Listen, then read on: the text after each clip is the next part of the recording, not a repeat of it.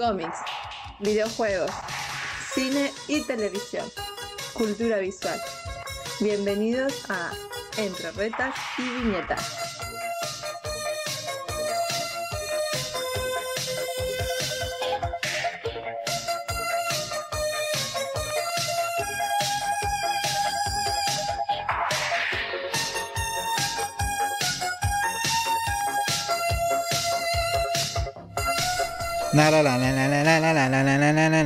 Batman, Batman. Así es, señoras, 17 de septiembre y señores también, como no. Nada más digo señoras, señoras y señores. 17 de septiembre, tiempo podcast de Batman Day. Y lo recibe eh, un episodio más, su amigo gordo y Chito Maldad. Y esta ocasión traigo un invitado especial que no podía ser alguien más que Mr. X, experto en Batman. Está conmigo aquí, en vivo y en directo. Aplausos, por favor.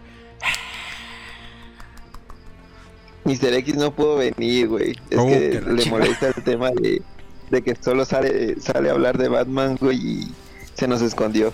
Así que, Uh, me reía. F por Mr. X. Bueno, pero pues al menos tenemos al buen Pablo. ¿Cómo estás, Pablo? Buenas noches.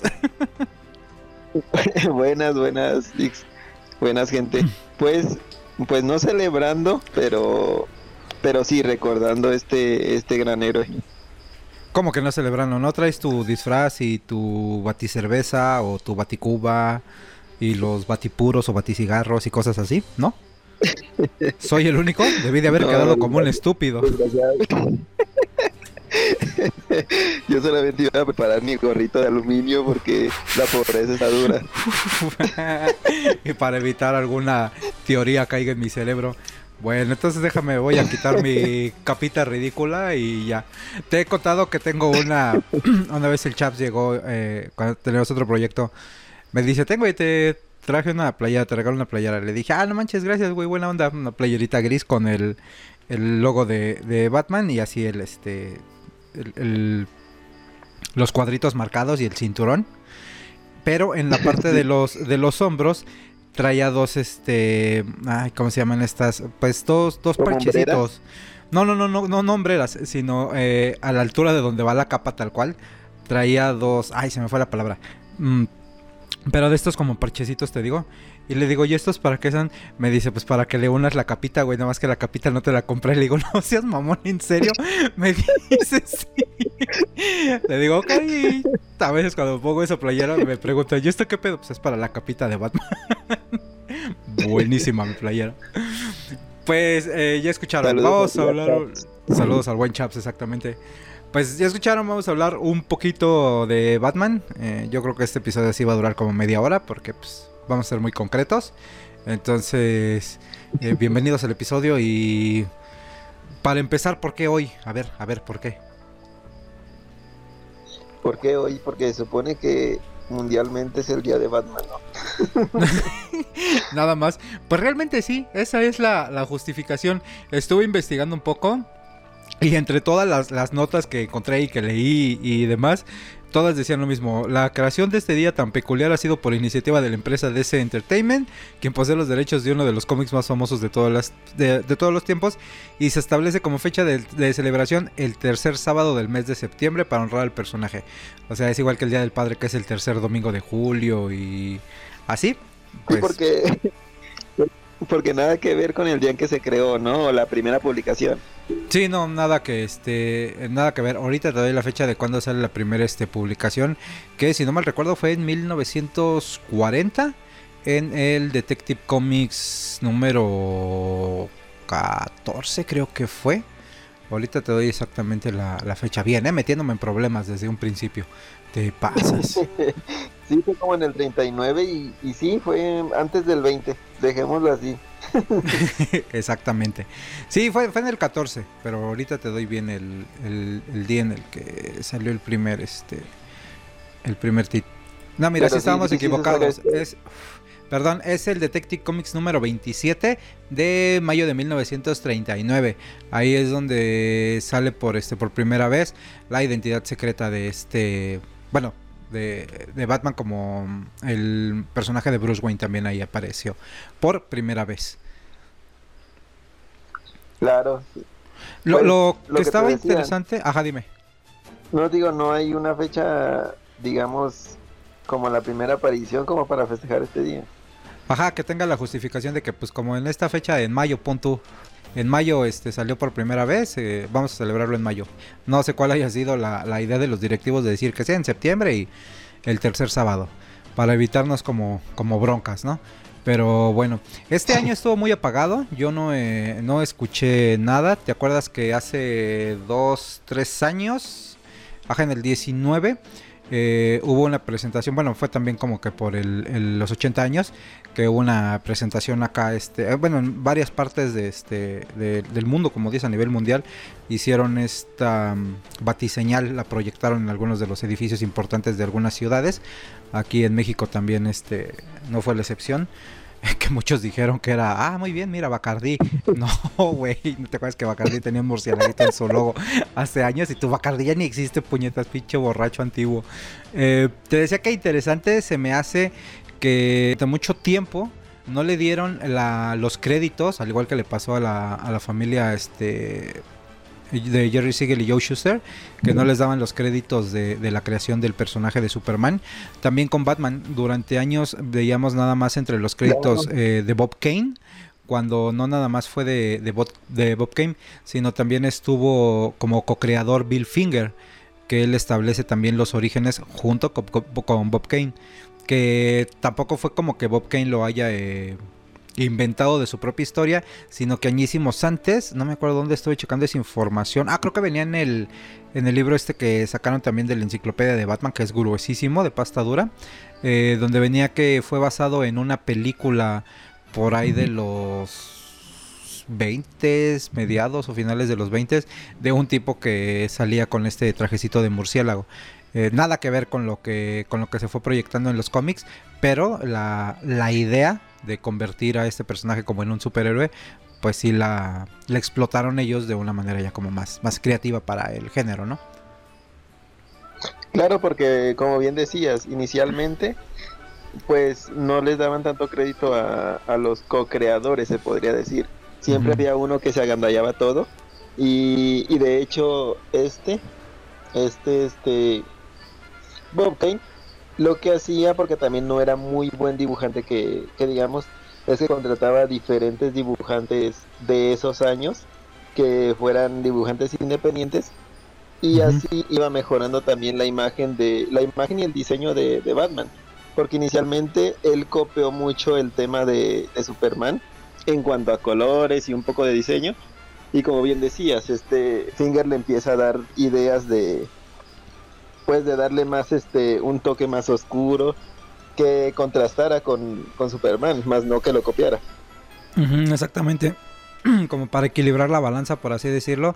Porque estamos hablando que no había tanto superhéroe en esa, en esa época. No, no digo que no existían, pero pues eran como que muy subterráneos, obviamente. Eh, no, no brillaban tanto y el que había brillado precisamente había sido Superman. Y como dices, fue un interesante contraste el que, el que le dan ¿no? A- al personaje al hacerlo obscuro, pero no obscuro como lo conocemos a, a últimas fechas, ¿no? Bueno, Sí. hace que será como del 86 para acá, treinta y tantos años, ¿no? Claro, claro, eso es muy cierto. Porque inicialmente él mantenía la esencia como todos los superhéroes, porque sabemos que, que como todo siempre hay una inspiración, ¿no? El héroe siempre era la parte buena, siempre se repetían los mismos tipos de casos, o, o en este caso la manera de, de combatir diferentes tipos de villanos. Y en sus inicios, pues, nos damos cuenta que Batman era un poquito más, más este, digamos, Detec- detectivesco. como más sanguinario, ¿no? Ah, claro, más claro. sanguinario también aparte de Superman. Porque este sí no capturaba villanos, sino los mataba, güey. Y entonces era como que también la novedad por ese lado. Pero también este era parte de inspiración de lo que venía haciendo el zorro y, y de Shadow. Exacto, para los que andan de mamadores de, ay, es que Batman no mata, cállate, si nunca has leído los primeros cómics del personaje. Justo eso te decía el Detective Comics del número 27, cuando salía en sus, en sus primeros eh, cómics. Como dices, no era tanto el, el superhéroe, te digo, era más el detective. Porque pues sabemos que es Sí. como que una de las habilidades del, del personaje, toda esta parte detectivesca. Y eh, fueron un par de años los que le costó para que consiguiera su propio título. Al igual que todos los demás superhéroes. Superman no, no- no nació en Superman, nació en el este. Ahí, ¿cómo Action se llamaba Comics. su título? El Action Comics. Spider-Man no nació en Spider-Man, salió en el Amazing Fantasy. Entonces Claro. también, también Batman aparece aquí. Y después de, de unos años ya sale como el título de Batman. Eh, eso fue también una de las interesantes. Eh, a diferencia de muchos superhéroes, Batman no tiene ningún superpoder, sino que tiene el uso de su inteligencia. Bueno, muchos dicen, ¿cómo no va a tener poder si su mayor poder es el dinero? Y qué, qué mayor poder que ese. Pero pues sí, él no, no, no tiene ninguna, ni super fuerza, ni, ni velocidad, ni vuela, ni nada, ¿no? Él hace uso de su inteligencia, sus habilidades de detective, como te decía, eh, ciencia y tecnología, y pues obviamente su dinero que le permite eh, como desarrollar cualquier tipo de, de, de gadget que se le ocurra, ¿no? Sí, Lo que claro, sí, pues- y lo que bien decía, perdón, lo que le pega mucho a la gente es que este es que este personaje pues es un poco más realista, ¿no? Que combate villanos pues más del tema realista, problemas así sociales y, y pues mucha gente se logra no identificar, pero sí lo ve como como algo muy posible. Esa es otra, otra contraparte que también tiene el personaje, justo como dices, que igual, a diferencia de la mayoría de los villanos que tienen los demás héroes, que pues ya conocemos esta frase famosa de eh, un superhéroe no es superhéroe sin sus villanos. Entonces, o bueno, no es héroe sin sus villanos, pero como dices, también los villanos de Batman son más urbanos, por así decirlo. Eh, Sí. son muy pocos los que tienen así como algún superpoder. La mayoría también son eh, sociópatas, psicópatas, loquitos ahí en que son provocados por antes también.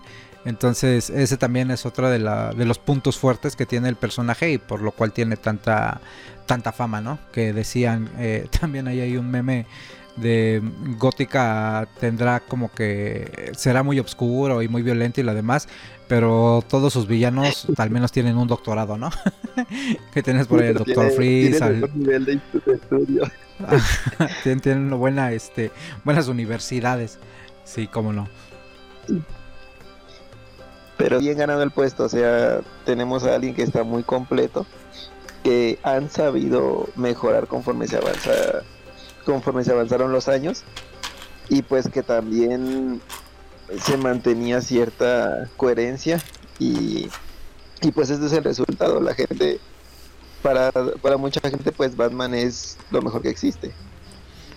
Sí, es uno de los iconos. Una vez te comentaba que eh, estaba checando en varios medios también que dicen, refieren que los tres iconos más eh, importantes dentro de lo que es la cultura pop es la S de Superman, el- la carita de Spider-Man y el murciélago de, de Batman o su, o su logotipo en el pecho. Eh, bueno, eso hasta hace unos años, ¿no? Gracias a- al MCU, a Disney con, con Marvel, como que ya metieron más, decimos ahorita ya la, bueno, de unos años para acá, ya es moda los, los personajes de los cómics, no tanto los cómics, pero pues al menos los personajes, gracias a las películas, ¿no? Eh, aquí también en Sí, el caso de, dime, No, sí te digo que sí. nada más estoy No, confirmando que sí es tienes razón. lo- Así es como lo manejó ahora Disney, hizo esta especie de moda. Y pues, a pesar de que para muchos que no lo conocían, pues ahora también han tenido esta iniciativa de tratar de leer un cómic, de tratar de investigar, de, tratar de buscar que este, cuál es el origen del personaje. Y yo creo que más de uno se dará cuenta de que el más fiel adaptado, por mucho que les duela a todos, ha sido Batman. Sí, la verdad es que sí, se le, se le agradece mucho. Y pues justamente eso, como te digo, sí obtiene mucha popularidad desde sus inicios, desde su introducción, gana su propio título. Y a lo largo de las décadas, que no sería eh, mucho, sino pasaron veintitantos años, en, a finales de los 60 vemos ya en el formato de televisión esta serie que también se hace una serie de culto prácticamente desde que empieza. Aunque bien sabemos que la estética de la serie de los 60 era como que un poco más cómica, por decirlo así. llevaba un poquito más de comedia. Así dejaron durante muchos años al, al personaje muchos creadores, los que empezaron a tomar en las historias, pues trataban como que de darle algún punch, alguna diferencia más allá. Tratar de sacarlo de, de la comedia en la que tristemente se había encajuelado. Y no fue hasta 1986 cuando un jovencillo, promesa de los cómics, el mismísimo Frank Miller, escribe esta historia del regreso del Caballero Obscuro. De ahí, pum, un completo este giro, giro a la, a la historia y a las historias de, de Batman que empezamos a conocer ahí, ¿no? Claro, es el que yo creo que sería el cambio más marcado y pues que Miller era conocido por eso. Además de que ha tenido una carrera muy buena y en ese entonces creo que fue después de Daredevil, ¿cierto? De, de Born Again. Entonces, después de eso, él trata de, usar de nuevo esta fórmula, destroza al personaje y te lo vuelve a, a, este, a revivir. Tiene, pues, ¿qué te puedo decir? Tiene el mejor cambio empieza a agarrar este tono maduro, empieza a, este, a indagar un poquito más en, la historia de, este de Bruce Wayne y que le crea esta, esta especie de, de voluntad inquebrantable. Sí, exactamente. Sí, es justamente a la par, casi casi cuando empiezan a salir, porque también es del 86, el Born Again de Daredevil. Y pues como dices, el escritor eh, Frank Miller es el que le logra dar esta, esta temática más, más oscura y más densa. Eh, prácticamente pues la historia de, Batman pasando un poquito a su origen. Ya lo hemos visto en infinidad de, medios replicada acerca de eh, estos padres ricos que tienen un solo hijo, lo llevan a una obra de teatro. En algunas historias lo han adaptado que es este una función de cine. En la original supuestamente era una obra de teatro. Eh, que es la del zorro. En algunos también han cambiado cuál fue la, obra o la película que fueron a ver, pero bueno, en la mayoría de los que se han tomado es que es la del zorro, precisamente como dices, por el, el origen y el motivo que, le da también al personaje. Sí, por la inspiración que le, que le viene dando. Y, y sí, como dices tú, es este es esta obra de teatro porque en esos años era lo que lo que acostumbraba a ver la gente rica también, ¿no? Entonces, mantenían todo este, este tema. Y quién sabe en qué momento les da por meterse a, uno de los callejones más, más oscuros y, más peligrosos. y termina pasando, pasando esto. Y además de que en este cómic, en, en, en donde cuentan la historia por primera vez, no se menciona el nombre ni de los padres de Batman, ni tampoco del asesino. No sé si recuerdas. Sí, no se mencionaba nada, como que no le daban eh, eh, importancia. Y justo como dices, ¿no? ¿En qué momento a dos padres de eh, adinerados se les ocurre, vámonos por el callejón oscuro? Se supone que entre las que más eh, eh, manejaban es como que a, Bruce le había dado miedo o se había impactado dentro de la, de la obra y decidió salirse. Y para no interrumpir la obra ellos salen como por la parte de atrás del, del teatro. Y obviamente pues esa, esa salida era este callejón oscuro en el que pues nada más era pues caminar unos pasos para lograr llegar a su vehículo o un taxi yo que sé. Eh, y es donde pasa esta situación de que llegan los asaltan y se pone nervioso el asaltante y les dispara a los padres dejando huérfano a este pequeño Bruce Wayne con la edad de 8 años se dice en el origen y como dices pues no no nos interesaba tanto como conocer los, los nombres de los padres en ese momento o del asesino. Durante muchos años lo dejaron así como que en anónimo. Y es otro de los puntos que te iba a decir. Conforme han venido eh, escritores, artistas y también directores de cine, le han inyectado de alguna manera algunos elementos que se han mantenido, que los han dejado como eh, canon, como decimos ahora, como parte de la, de la historia eh, del personaje. Yo me acuerdo, por ejemplo, mucho que la película de 1989 de Tim Burton le dio este elemento de la escena del collar de perlas. Y esa escena del collar de perlas lo hemos visto en infinidad de cómics, lo hemos visto en otras películas, lo hemos visto hasta en Los Simpsons. Había una, hay una escena donde hacen el homenaje a este collar de perlas como cómo se revienta y van las perlas cayendo. En la versión de Zack Snyder de Batman v Superman, de manera rápida en el intro, vemos también esa escena y el guiño a los, al collar de perlas, todas estas eh, historias. Y de ahí pues siguiendo, eh, el personaje de Batman va a empezar a tomar como entrenamiento, va a jurar eh, esta, va a tener esta, esta, este juramento en contra de la violencia y de la delincuencia, que es lo que va a trazar parte de su camino y uno de sus principales motivos del por qué él se dedica a luchar contra el mal, ¿no? Claro. Y que también inicialmente pues no, no era esta Liga de las Sombras de donde, de donde había salido, sino simplemente él hacía un entrenamiento propio. También no se indagaba, como bien decías eso, ya eran escritores los que iban tratando de, de completar esta historia. Y lo que siempre lo destacó es que desde un inicio él era muy amigo de, de Gordon y también de ahí venía ese lado detective, ¿no?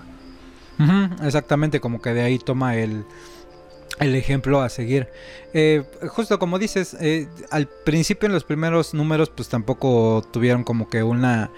Eh, no, no se enfocaban en esa búsqueda de, uy, vamos a darle un origen y una justificación y el porqué y bla, bla, bla, sino que te daban por sentado de que, ah, pues le mataron a sus padres y decidió convertirse en un superhéroe para luchar contra el mal y ya, punto, ahí tienes al personaje. Poco a poco te digo, escritores, artistas y demás le han venido inyectando esto una era esa y creo que también se le agradece bastante que fue justamente también Frank Miller con el artista este mm, Mussolini te iba a decir David Mazzucchelli que es con el que también hace Born Again cuando hacen el Batman año 1 que es donde te cuentan un poquito más o te complementan un poquito más el origen del personaje de que él se va a entrenar con diferentes em, artes de combate a través del, mundo, ¿no? Por eso él tiene como que muchísimo entrenamiento, eh, toda esta fuerza física, todos estos elementos que fueron creando, eh, te digo, al personaje. Se agradece mucho gracias a esta historia de año 1, que también es del 88, si no mal recuerdo. Ahorita te paso bien el, el dato.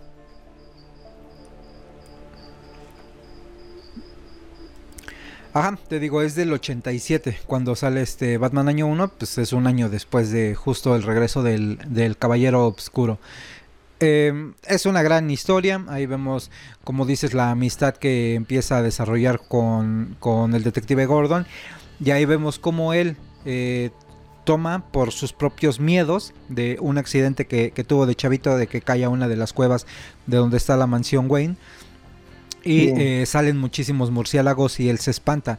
Entonces eh, Frank Miller nos lo retrata en esta historia que una noche está sentado ahí en su en su mansión y un murciélago se estampa en la ventana o rompe la, ventana mientras va entrando, recuerda su miedo y utiliza él como ese elemento para eh, tomar como ejemplo el símbolo o el logotipo del murciélago y con esto infundir también terror en la delincuencia o en los delincuentes de Ciudad Gótica, ¿no?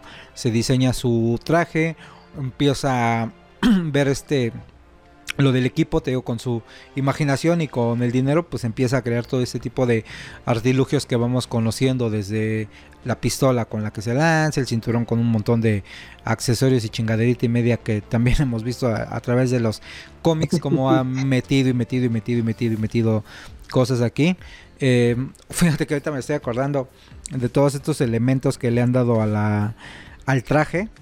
Hay uno que me gustó bastante que fue de eh, el Desert Rebirth, cuando uno de los títulos de Batman fue el Batman All Star, no, no es cierto, Batman All Star fue de este, no, sí, fue, fue un Batman All Star donde lo estaba dibujando este John Romita. Hay una historia ahí con dos caras de cuando eran chavitos que también eran amigos y demás.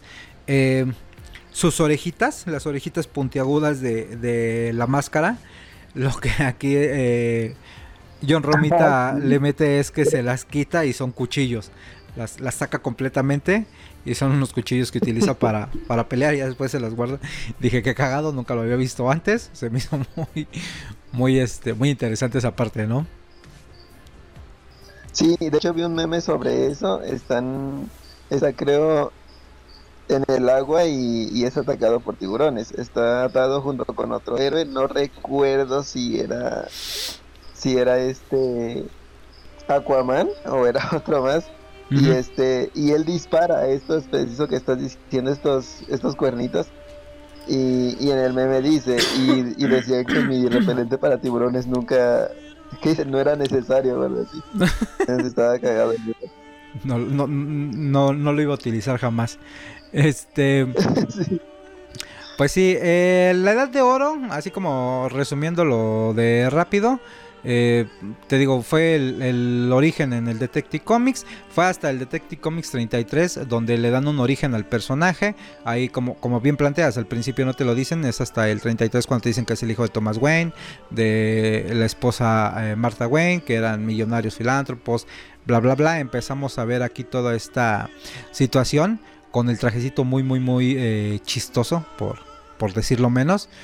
Y eh, sus mayores eh, enemigos que tenían ahí era el acertijo, el espantapájaros, el pingüino y obviamente Joker, ¿no? Que ya había estado ahí dentro, dentro de los mismos eventualmente se va convirtiendo en, un miembro fundador de la Sociedad de la Justicia, que todavía no estaba la Liga de la Justicia, sino era la Sociedad de la Justicia de América, y también continúa trabajando en el Departamento de Policía de Ciudad Gótica en, lucha, en contra de la lucha contra la delincuencia. El personaje de Alfred es introducido y también le sirve como mayordomo en esta época este, dorada, y eh, tenía un interés amoroso ya que era Vicky Bale. Ella debuta también ahí en la década de los 40 con uno de los números eh, más sabores del mes que le llaman. Ella es creada la Vicky Bale como contraparte de Louis Lane de Metrópolis, porque también no sé si te recuerdas o, te suena el personaje, que también era una reportera que estaba tratando de averiguar la identidad de Batman y cada vez se acercaba más a la, a la verdad y Batman terminaba engañándola, haciéndola creer que él no era Bruce Wayne. Eh, eso fue así como que parte de la, de la edad de oro, te digo, resumidas este, cuentas, ¿no? Después tenemos la Edad de Plata, que ya sería como por ahí de los 60 Ahí se establece retroactivamente que las historias de la Edad de Oro eran protagonizadas por el Batman de Tierra 2, que pues ya sabemos estas tierras eh, paralelas que tiene DC. Esa versión de Batman se asocia... Ajá. los reinicios raros que hacía DC. Ándale. Todos los, los, los, orígenes que tenemos de tierras hasta que llegamos a la crisis, ¿no? Este, te digo, esta, esta versión de Batman se asocia eh, y se casa con la reformada Catwoman de la Tierra 2, que es Elina Kyle. Ese lo vimos en un número que es de Superman Family del 211. Eh, ellos dos son los padres de Elena Wayne, que como la cazadora se convierte junto al Robin de Tierra 2 en la protectora de Gotham eh, en cuanto Bruce se retira para convertirse en el comisionado de policía. Esa era como la parte de este de, la edad de plata, del, Batman de la edad de plata, que digo que fue por ahí de los, de los 60. Em, dice que en muchos títulos de, de estas de los 60 a menudo ignoraban que se habían hecho una distinción entre los Batman anteriores y el Batman de aquí. Eh, como a diferencia de Flash y de Linterna Verde, los cómics de Batman se han publicado sin interrupción durante la década de los 50, porque ahí sí me acuerdo que me acuerdo porque yo lo viví, ¿no? No, claro que no. Sí me acuerdo que habían este pausado publicaciones de Flash y de Green Lantern. Entonces, dentro de sus cómics hacían referencia a la época dorada, pero pues te digo que no tenían este nada que ver, como que pues se les cuatrapeaban ahí, se les se, metían ellos solitos el pie. dime. No, no te decía de que ahí acababa la, edad de plata. Ajá, todavía tenemos ahí algunas historias, porque dentro de esta edad de plata, él se une con Superman y empieza este título que también eh, se ha mantenido, obviamente lo han cancelado de repente como que lo ponen en pausa, el World Fitness Comics o los mejores de este, del mundo. Este empieza en el 54 y continúa hasta que lo cancelan en el 86, o sea, sí duró un, un, ratote. Se presentaban como amigos cercanos, tenían sus aventuras, habían portadas muy este, coquetas en esta, en esta época. Y ya es cuando Batman se convierte en miembro fundador de la Liga de la Justicia de América. Ahora sí, cuando aparecen las historias en los 60 eh, aparece ahí también Brave and the Bold en el número 28 entre las décadas de los 70s y los 80s, donde se convierte en el título de Batman en esta, eh, a diferencia de lo que vimos en una caricatura reciente, donde hacía mucho, eh, dúo con Green Arrow, es con el que más este con el que más sale. No sé si te acuerdas de esta caricatura. No, no me acuerdo de la de, de la de Brave, Brave and the Ball. Ajá. Porque Ah, me acuerdo sí, en que ahí sale mucho con Green Arrow, ¿no? Ajá. Pero en el título Sí, de los era cómics. Ajá, dime. No, en los cómics no me no recuerdo este, bueno, haber checado este título. Yo Ah. recuerdo que en, que por esos años era Green Lantern y Green Arrow, pero no recuerdo este a Batman junto con él. En los cómics, te digo, eh, cuando salió el título de Brave and the Bold, que se convierte en el título de Batman, él se une a un superhéroe diferente del, de todo el DC Universe cada, cada mes. O sea, no era como que un arco que se manejara, Ah, sino que cada número iban cambiando al que le hacía este compañía. En el 69 Dick Grayson eh, empieza a, un- a asistir a la universidad como parte del esfuerzo de ese cómics por revisar los cómics de Batman y eh, Batman se muda a la mansión Wayne, a un ático en lo alto del edificio de la Fundación Wayne en el centro de Gotham City, para supuestamente estar más cerca del, crimen de Gotham, porque bien sabemos que la mansión se supone que se encuentra en las afueras de este de Gotham, ¿no? No está como que dentro de. Entonces, pues se muda. Para principios de los 80 él empieza ya a trabajar en solitario. eh, en ocasiones tiene ahí una colaboración con Robin o con Batgirl. Y las aventuras de Batman, como decimos, aquí es donde se empiezan a volver más obscuras y sombrías durante toda esta década, representando crímenes cada vez más violentos. Por ahí, eh, a principios de la, de la Edad de Oro, te decía que ya estaba Joker, eh, aparece él y aparece también eh, Ra's al Ghul. Ahí es cuando también en los 80s eh, Dick Grayson se convierte en Nightwing por primera vez. En el Sí, número... el, joven Robin, el joven Robin ya había crecido y que él tenía la idea de, de ser este diferente a Batman, ¿no? Exactamente, que quería convertirlo, pero no se dejó. En el número final del Brave and the Bold del 83, Batman abandona la Liga de la Justicia y forma un nuevo grupo llamado los Outsiders. Sirve como líder del equipo hasta Batman and the Outsiders número 32, que es del 86.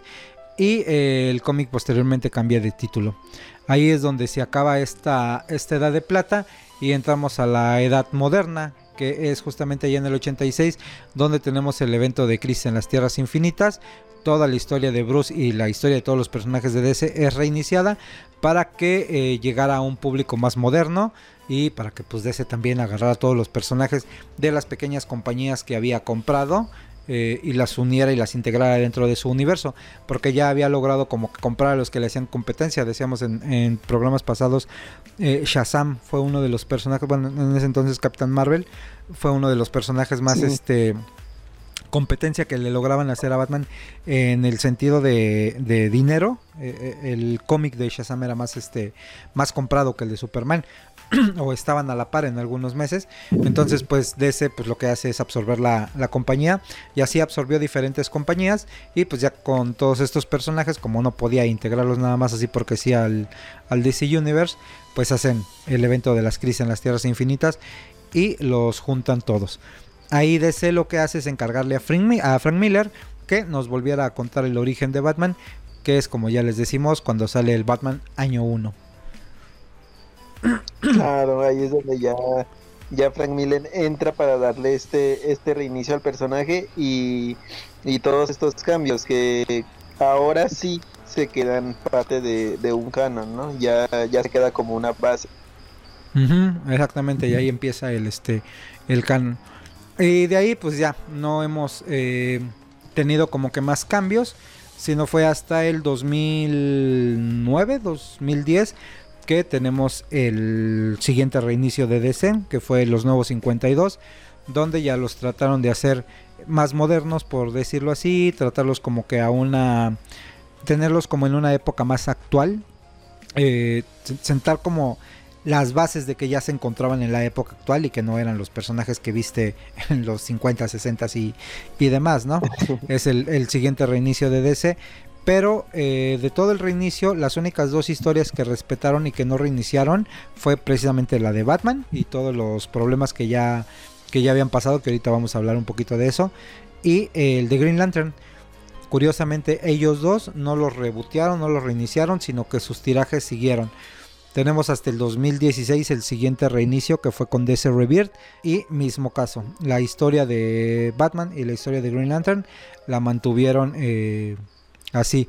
No sé cuál haya sido la la, decisión o, o, cuál haya sido la razón por la que se tomó esta decisión, porque pues dirías tal vez los personajes más icónicos los van a respetar con sus historias como Superman o la Mujer Maravilla, ¿no? Y, Batman, la trilogía original, pero pues no, todos sí se vieron afectados, se vieron reiniciados, menos Batman y, Bruce Wayne. Eh, Batman y Bruce Wayne, Batman y Green Lantern.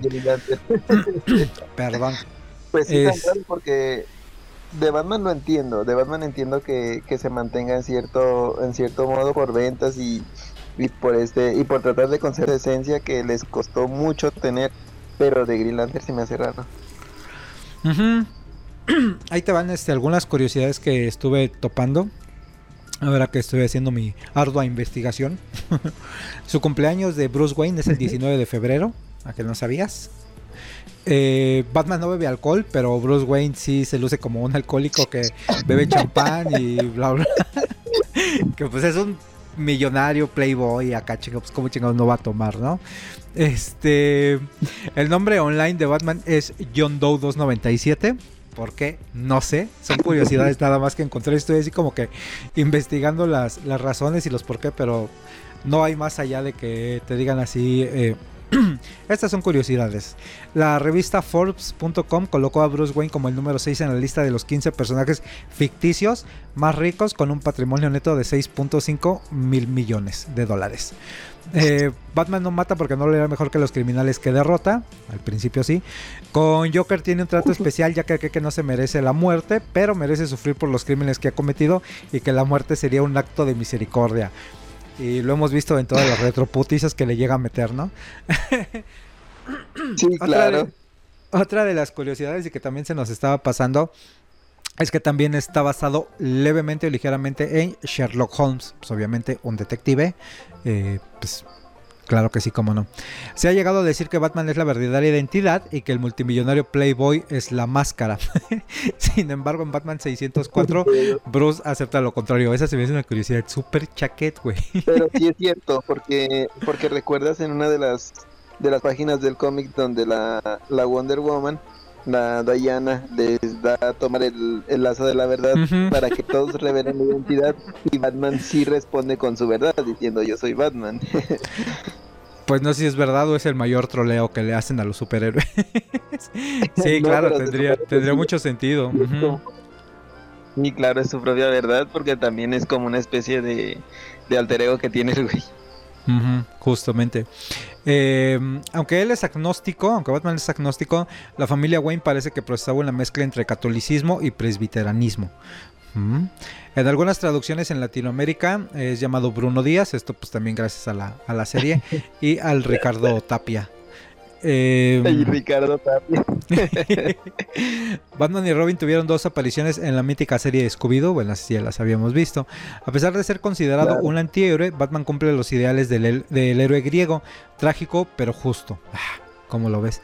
En la serie de televisión Los Simpsons, Batman tiene dos parodias. Uno es Radioactive Man, que yo siento que Radioactive Man es este Superman, ¿no? No, no creo. Superman, sí.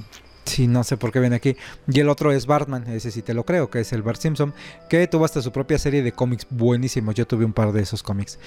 Eh, Batman tiene números. Ahí, también los tengo y ese sí es Batman, ese sí te lo, te lo aseguro. Recomendadísimo pues para la gente. Aparte, pues trae acá como la capita morada y, todo. Bueno, en algunos eh, títulos lo dibujaban morada y en otros títulos las dibujaban azul marino o azul oscuro. Veto a saber por qué va, gracias a los costos de imprenta. Pero bueno, Batman tiene numerosas similitudes con el personaje El Zorro, como el esconderse en una cueva, su apariencia oscura y el hecho que un contacto en la ciudad lo convoca cuando hay un problema. En el caso de Batman, pues la imagen del murciélago proyectada con una gran luz en la noche. En el caso del Zorro, las campanadas de la iglesia. Ese dato del Zorro yo no me la sabía, ¿eh? Muy bien. Eh, Batman considera a Superman su mejor amigo. ¿Cómo no? Sí, yo, yo no... No soy tan fan de las películas del zorro. La última que vi fue la de Antonio Banderas con Anthony Hopkins hace añísimos, pero pues la tengo súper olvidada, güey. Habrá que darle otra repasada, ¿no? Sí, estaría chido porque pues para saber más sobre las inspiraciones que tuvieron para, para crear a Batman. Más bien el que yo he tratado de leer es de Shadow, güey, y se supone que este también tiene, tiene muchas similitudes. Ah, mira, no, no, me, no, no me he leído al, al Shadow. Batman considera a Superman su mejor amigo, ya le dijimos. Bruce Wayne no sabe cocinar. Sin Alfred solo come en restaurantes o pide comida a domicilio. a ver, también se me dice súper pendejo.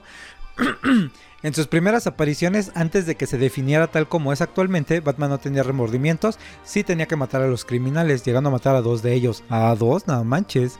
Había cómics donde sacaba prácticamente su pinche metralleta como el Snoop Dogg en la de Daisy. Sí, sí, había varios cómics en las que este simplemente llegaba, una patada y ahí murió. Exactamente. Eh, Batman no fuma excepto cuando utiliza la identidad de Match Malone. Ok, Match Malone, no lo, no lo topo, déjame ver si lo tengo aquí. Ah, sí, es cuando sale como el, como el, como si fuera el comisionado Gordon. Bueno, trae un look así muy parecido, sus lentes, su bigotito y su, y super, pero nada más tuvo un este, bueno, tiene bien pocas apariciones, la, la más reconocida y sonada. ¿no? ¿no? es este el de aquí, pues es su no, no alter ego, sino como un como un disfraz prácticamente que se pone para hacer sus investigaciones. Sale en Batman 588. No lo, has topado, luego te paso ahí unas este unas imágenes. O ahí si topas el 588 de Batman, ahí aparece por primera vez.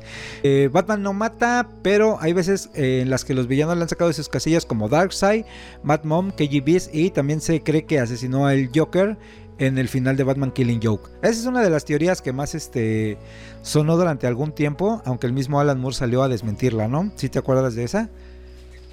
Sí, sí recuerdo que, que mucha gente estaba sacando sus teorías sobre eso, pero no entiendo, o sea, la verdad no, el final del cómic no dio como para darle, darle un motivo para matarlo, sino más bien como que él se daba una especie de sermón de repetimiento, ¿no? De por qué no lo he matado o, por, qué, por, qué, lo estoy aguantando tanto. Yo creía que más bien ese es el mensaje, más no que lo haya matado y, y este y quedara en eso. Sí, es que en, en la última este, página, eh, donde vemos que por fin lo atrapa, hay un, este, hay un diálogo ahí donde él le cuenta un chiste y se empieza a, reír el, el, Joker y de repente en la tercera viñeta Batman como que sonríe y ya se empiezan a reír los dos.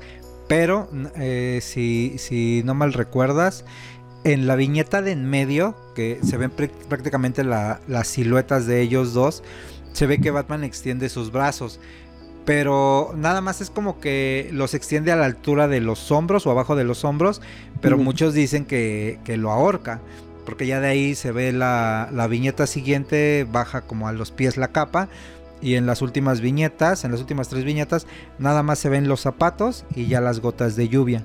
Eh, pero pues la banda, te digo, va a buscarle chichis a las hormigas. recuerdo bien ese, yo tenía la edición deluxe y, y, en el y en la edición de blanco y negro así pareciera como que solo lo tiene agarrado, o sea, como que lo está capturando, más no como que lo, lo vaya a ahorcar. Pero como bien dices, ya es buscar las chichis a las hormigas. Más bien este ha matado pues obviamente villanos de otro de otro modo que, que lo justificaron en la película. ¿Recuerdas esta película contra Ra's al Ghul donde dijo, "No necesito matarte, solo necesito no salvarte"? Y eso, y eso pasó varias veces. exactamente, cuando deja que el destino sea el que se encargue de ellos. Prácticamente como Poncio Pilatos, yo me lavo las manos. Pinche Batman. Pues eso sería así como que lo, lo que tenemos de origen, las, las décadas, las épocas. Y podemos pasar un poco a lo que serían eh, sus mejores historias o las historias que más nos han gustado a nosotros. Porque como siempre decimos, no somos poseedores de la verdad absoluto, sino que nada más damos nuestros comentarios desde nuestra perspectiva y lo que a nosotros nos gusta, ¿no? ¿Cuál sería como tu, este, alguna de tus mejores historias que recuerdes de Batman? Tengo una muy fresca que fue el de Anarchy. Me gustó mucho el tema con este, con este villano, con anarquía, que se llama Lonnie Machine que supone que es un tipo que, que, crea artefactos con el fin de pues subvertir el, al gobierno. Entonces, esta especie de villano o más antihéroe te da, te da todo ese tipo de toques como, como políticos, como, como sociales. Y el cómic, el cómic como tal, está muy bien desarrollado, deberían darle una checada. Ok. Fíjate que ese yo no lo he topado, ¿eh? Sí lo voy a tener que, este, que buscar para checarlo. Eh, yo el que te traigo justamente es eh, el que estábamos hablando de, de Killing Joke o la broma asesina. Estaba pensando cuál es la traducción. La broma asesina. Historia de 1988, donde Alan Moore nos trae esa historia autoconclusiva, donde se ahonda en la relación entre estos dos personajes. Fue todo un boom, fue todo un éxito. De alguna manera Alan Moore nos trató de contar ahí un poquito un origen del Joker sin que se viera tan forzado, sin que se sintiera tan, tan, tan así como que, uy, a fuerza le quieren dar una justificación o algo, sino que lo hizo de una manera muy, muy genial. Nos cuenta aquí como el Joker eh, una vez más escapa de Arkham. Su plan es el de atacar a uno de los mayores aliados de Batman, que es el comisionado Jim Gordon, pero no lo hace directamente, sino a través de la hija de este, eh, Bárbara Gordon, llevando al comisionado de Gotham al borde de la locura. Y los hechos de este cómic sí fueron eh, como que muy relevantes porque justamente aquí vamos a tener el final de Batichica en esta época y el origen del personaje llamado Oráculo, ¿no? Porque pues sabemos que llega al departamento de, Bárbara Gordon, le dispara, la deja completamente este, paralítica y eh, de ahí ella pues al saber que ya no puede más que estar en silla de ruedas, pues se convierte en ese personaje del Oráculo y desde algún punto les da como toda la información. Se convierte en el amigo de la silla, dijera el buen Net. Claro, pinches culeros, güey. El desarrollador de personajes 3000. Te pasas. Eh, pues, pues es, muy bonito, güey, el, origen del personaje, yo que te puedo decir. Se pasaron, sí, la verdad está, muy bueno, pero sí le dio esta, este cambio de, imagen a, a la batichica. Y pues después se van justo muchas cosas. Es un muy buen, muy buen cómic, muy recomendado para quienes no lo han, no lo han checado. y si les gusta ver, perdón, si les gusta ver este tipo de, historias así donde, donde el héroe es destrozado, pues Nightfall, ¿te suena? Uf, uf, la caída del murciélago. ¿Vas? Muy chingón del, del 93, pues tenemos a este era recién el ingreso de Bane, ¿cierto? Sí, ahí es donde, este, donde sale prácticamente. Sí, donde Bane este, pues tiene esta especie de, de mejora de, esteroides, decía el cómic traducido. no sé si... Si sea como la traducción este, original. Exacto. No sé si esa fuera la, digamos, este, escrito originalmente y la traducción sea, sea fiel o estos cambiaron este tipo de veneno porque sabemos que Bane usa una especie de veneno y le pusieran esteroides, Entonces el poder era que el güey era un tipo con super esteroides, el mismo Batman lo decía. Y lo que tiene es que es el primer villano que, que derrota a Batman. Además de que él ocasiona primero un caos para, para que Bruce Wayne o Batman este, se, vaya cansando conforme va peleando con todos estos villanos que hemos visto al, a lo largo de los años, los más importantes obviamente.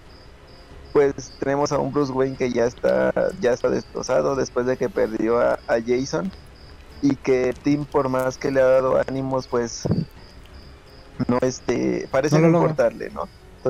Batman planea ya, ya el retiro y tenía un aprendiz. En ese entonces él, ya se había enfrentado con, con Azrael y había, había visto algo diferente en él que, decide cómo, cómo enseñarlo. Entonces Azrael vendría ocupando este lugar después del retiro de, Batman. Él terminaría mejorando el traje de Batman o creando más bien uno propio.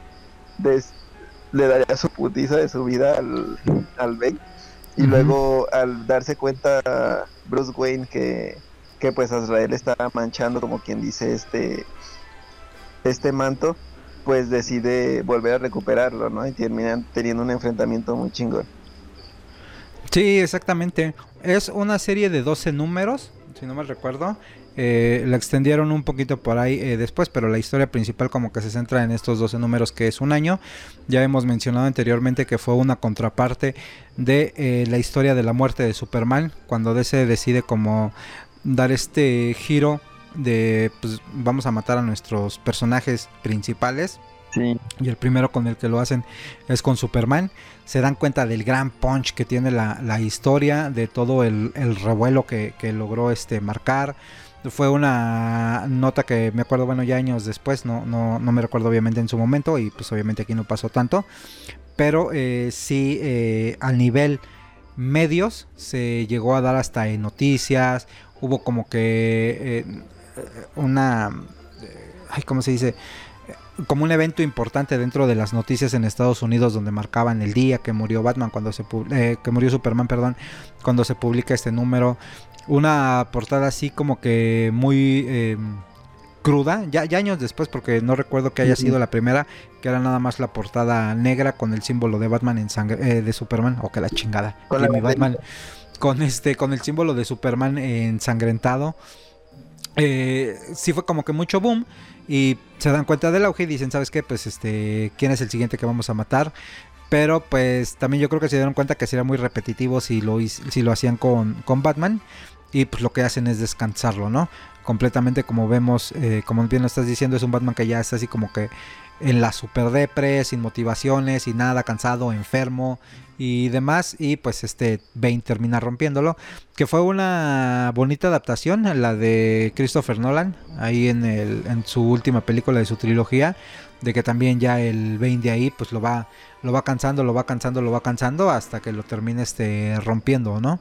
Entonces muy buena historia, eh, una de las que también deja a uno de los villanos más rudos que han que han salido y que después fue también este por ahí medio ridiculizado en esta de Batman Forever o Batman y Robin, no recuerdo en cuál es donde sale, ¿te acuerdas de ese Bane? Que sale como No, no me acuerdo de ese ahí. Sí, que sale como achichincle prácticamente de la Poison Ivy que era Uma Thurman. Ah, no, la- sabía. Claro. Pero sí, es de este Batman Forever.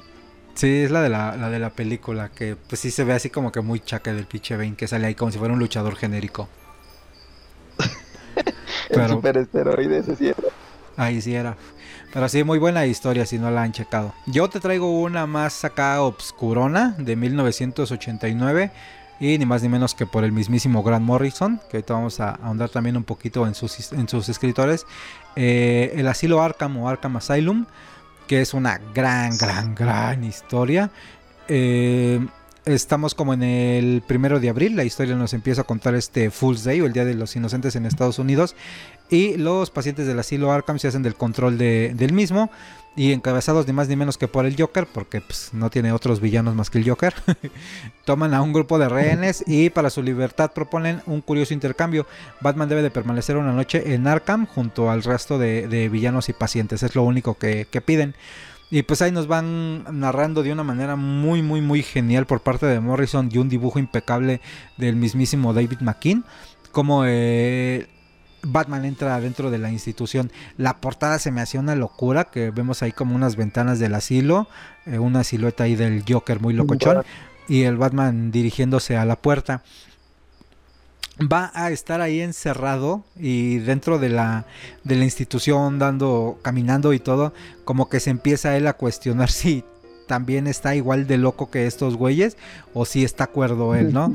La historia en paralelo también nos va a narrar la historia del propio manicomio y del fundador que es el mismísimo Amadeus Arkham. Entonces esta se la recomiendo también por mucho, mucho. El dibujo es una genialidad, güey, te, te envuelve completamente. Muy chido, así como bien decías. Yo tengo esta que, que estuvimos leyendo también en la lectura semanal. Ajá. La de The Last Night on Earth. Uf. De Capulo. ¿Recuerdas este? Sí, claro que sí, como no. Son tres números nada más, ¿no? Claro, y donde bien decían que solamente Batman podría derrotar a Batman, porque se supone que, que él tenía planes para derrotar a toda la Liga de la Justicia y el meme, ¿no? De que, ¿y, y cuál es el plan para derrotarte a ti? Y él como de, corran perras. Pues tenemos aquí esa clara referencia. Batman se hace como del, digamos, con el poder de, controlar el mundo. Tenemos a, otro Bruce Wayne que, que el mismo Alfred trata de, confundir haciéndole creer que, que Batman simplemente fue una especie de, de sueño, una especie de este de laguna mental en la que en la que él mismo en el manicomio o en donde estaba encerrado, pues él se hacía esas chaquetas mentales, ¿no? De que él era un héroe, de que él se enfrentaba a varios a varios villanos. Y este y todo era por el miedo de que se enfrentara a este Batman que era que era el villano. Ya cuando deja ya cuando lo deja libre para que vaya atrás de él tenemos una, una especie de reunión rara con, con, el Joker una alianza que era algo raro. Yo no no recuerdo antes de ese haber leído una alianza entre el Joker y, y Batman entonces el Joker le dice que él siempre ha tenido el sueño de ser Robin que de hecho solamente era la cabeza del Joker y le da este traje, ¿no? De Robin. Terminamos ahí viendo una especie de alianza toda rara por supuestamente salvar a la Tierra. Este, este otro Bruce Wayne le cuenta la historia, le hay un revoltijo ahí de cosas que no deberían de perderse, no se las quiero spoilear. Un gran cómic, un dibujo muy chingón y, y, una de las de las peleas que yo creo que todo el mundo le, le gustaría ver. Un Bruce Wayne tal cual este, después de haber pasado por esto, esto que él decía, ¿no? Que si él llegaba a asesinar a alguien o a cruzar esta línea, pues ya no daría, ya no habría vuelta atrás, ¿no? Exactamente. Sí, es como siempre ha dicho de cuando lo han cuestionado los demás héroes en diferentes historias de por qué, principalmente con el Joker, ¿no? El por qué no lo matas y ya estás viendo que todo lo que ha provocado y demás. Y dice, pues es que esa es la, lo que nos diferencia a los villanos de nosotros, que ellos matan y nosotros no. Si yo lo llego a, matar, ¿cuál sería la diferencia entre, entre él y yo? Ese es como que uno de los discursos que más me, mama dentro de la historia de Batman y creo que ha sido uno de los diálogos que también más ha reforzado la ideología del personaje como tal. Muy buena historia también. Eh, tres numeritos, eh, también súper cortita. Yo otra de las que te traigo que también eh, marca completamente al personaje. Una historia de seis, seis números. No es cierto, fueron tres números, ya me acordé. Del 88, entre el 88 y el 89, Batman Una muerte en la familia o A Dead in the Family. Que es donde vamos a ver una de las mayores eh, tragedias de Batman, que es ni más ni menos que la muerte de Robin. Como dato curioso, la muerte de Robin no es provocada por el escritor, sino es eh, es este orquestada por los fanáticos, güey. El guion era de Jim Starlin y el dibujo de Jim Amparo, sí, exactamente. Ellos en el segundo número hacen la encuesta de qué es lo que quieren hacer con el personaje o pues ahora sí como popularmente no, ¿qué dice la gente? A ver, ¿va a vivir o no va a vivir el joven Jason Todd, eh, que es el segundo Robin? y pues la gente es la que decide que sí este que sí muera no eh, de la manera más ojete posible. Porque pues es una historia bien emotiva porque reaparece la, la mamá de Jason Todd. Entonces él cae en, en, las mentiras que son obviamente orquestadas por el Joker nuevamente. Y eh, pues siempre sabemos que Jason Todd fue el Robin más desobediente y rebelde que, Batman ha tenido. Y pues aquí, gracias a sus, a sus locuras, que yo me acuerdo que estuve leyendo como números muy, muy, muy anteriores, como del 300 por ahí en adelante, hasta que llegué a esta de, muerte en la familia. Y sí, había historias en las que decías, pinche Robin, güey, ya, bájale tu desmadre, te están diciendo que no. Y siempre haces que se metan en pedos en todas las historias. Y pues es entendible que la gente haya dicho, no, ya, que se lo chinguen. Y pues sí, se lo terminan chingando al pobre, al pobre Jason Todd. Bichos culeros, güey. Sí, sí recuerdo que, que había visto la noticia de una supuesta votación para saber qué iba a pasar y que por eso es que, que tuvimos una película en la que uno decidía o uno tomaba el camino conforme conforme las decisiones que tomaba, ¿no? Entonces podíamos tener un final feliz en el que el, el palanca se iba a salvar y otra en la que daba de la fiesta hasta que el güey no se, no se moviera. Entonces, sí, sí estuvo muy chido porque cambió totalmente el, el personaje, lo que viene siendo Jason Todd. Sí era muy castroso, güey. A mí me daba harta risa porque pues sí era si era este bien tendido, ¿no? Era muy bravo y siempre tenía que llegar este Batman a a salvarlo, pero Batman siempre llegaba con, con sus putazos por, por este, por tener este güey malcriado. Exactamente. después, cuando, cuando logran traerlo de vuelta, pues tenemos un gran personaje y también una gran pelea con el mismo Batman, que Jason le, le quiere cargar toda la culpa primero, ¿no? Pero esos son como los efectos de la misma, del mismo pozo. Sí, exactamente. La, locura, ya cuando años después lo, lo reviven. Muy bien. ¿Cuál otro traes? La pues yo ahorita como es que los mismos los mismos cómics que hemos leído en el, en el grupo, que la gente pues que no lo conozca se vaya uniendo, el de The Long Halloween, güey, que también es una es una serie pues no muy larga, pero muy chingona. Aquí tenemos el origen de del Gran Dos Caras, el clásico Harvey muy chido, güey. Yo nunca había, yo este nunca lo había leído hasta ese momento. el, el, creador, el Jeff Loeb, pues como no, ¿verdad? Sí es un gran, gran pinche escritor el tipo. Tenemos a, a, esta historia en la que hay un asesino que, que se hace llamar festivo y que mata solamente en días festivos, como preciso están diciendo. Inicia matando en, en Halloween, por eso el título de, ¿El de, Halloween? Este, de este Claro, porque inicia en Halloween y de ahí se da, se da para largo. Tenemos ahí varios, varios este, sospechosos, entre ellos el, el mafioso, el este Faloni. Tenemos a, al mismo Joker, de quien tanto se, sospechaba tanto. Y el otro era. Ah, se me olvidó. Otro mafioso que también ahí andaba. Pero nadie se esperaba que fuera el Harvey, güey, después de que, de que tuviera ahí unos entres y, algunas amenazas. Pues incluso la mujer de Harvey trata de, ocultar eso, ¿no? Que de hecho esa es una de las teorías, que habían tres asesinos al mismo tiempo y no solamente era Harvey. Entonces tuvimos una charla medio, medio locochona ahí entre, entre el mismo Batman y, el Joker. Tiene, tiene muchos, muchos puntos muy buenos.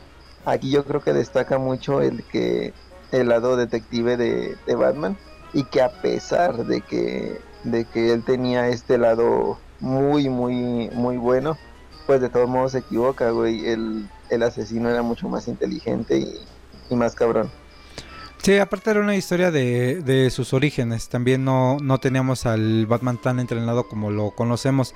Como dices, era este dúo de Jeff Loeb con Tim Sale, que fue también de sus primeras eh, historias que hicieron a, dúo. Y lo interesante es que, como dices, eh, cada una de las portadas se iba transcurriendo un, una, una vez por mes que era eh, lo que dices, el asesino cometía un asesinato en cada día festivo.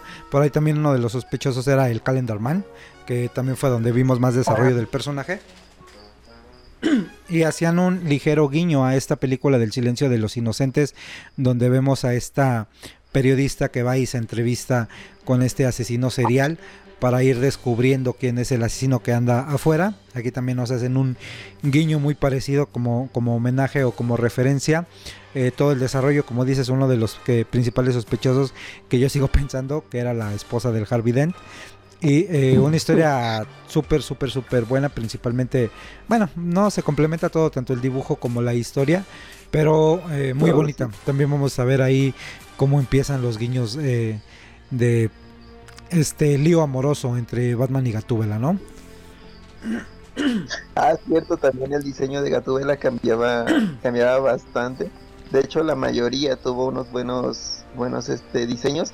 La aparición que tuvimos ahí del Joker era solamente como porque solo tenía que haber un loco en, en este en Gotham, no solamente había, espacio para, para uno y, y por eso es que él iba tras de tras del asesino para, para demostrarle que como quien mandaba. Además de que la misma la misma serie llevó varios premios. Entonces como mejor serie limitada como como mejor impresión de álbum gráfico.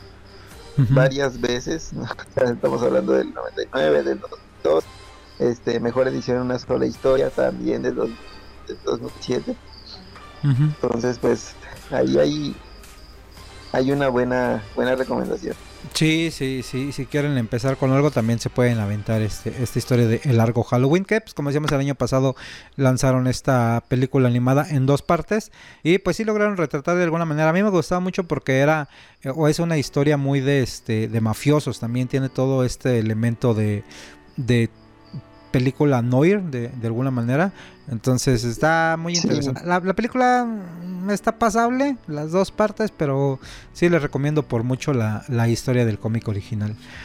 Eh, yo te traigo un, un, recopilatorio que se estuvo haciendo entre el 96 y el 2013, que se llama Batman Black and White.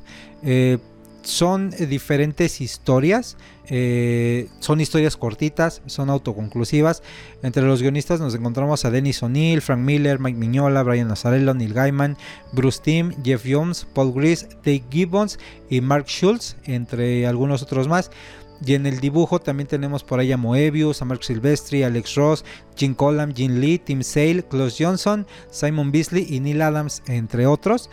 Eh, ellos son como que los más, eh, no importantes, pero pues más destacados, por así decirlo.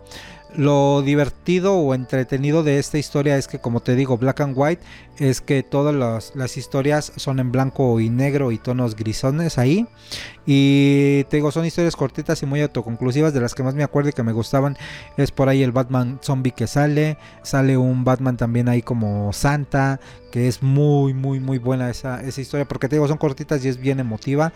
Él está este, ayudando a un niño, le da como que esta esperanza y demás. Entonces está bien chingonas estas, estas tres, este, estos cuatro volúmenes que han sacado. Y pues ahí bajita la mano, como dices, también ha sido este, también fue premiada con tres premios Eisner, ¿no? Que sabemos que son como los Oscars de los cómics. Entonces muy, muy, muy recomendado este Batman Black and White.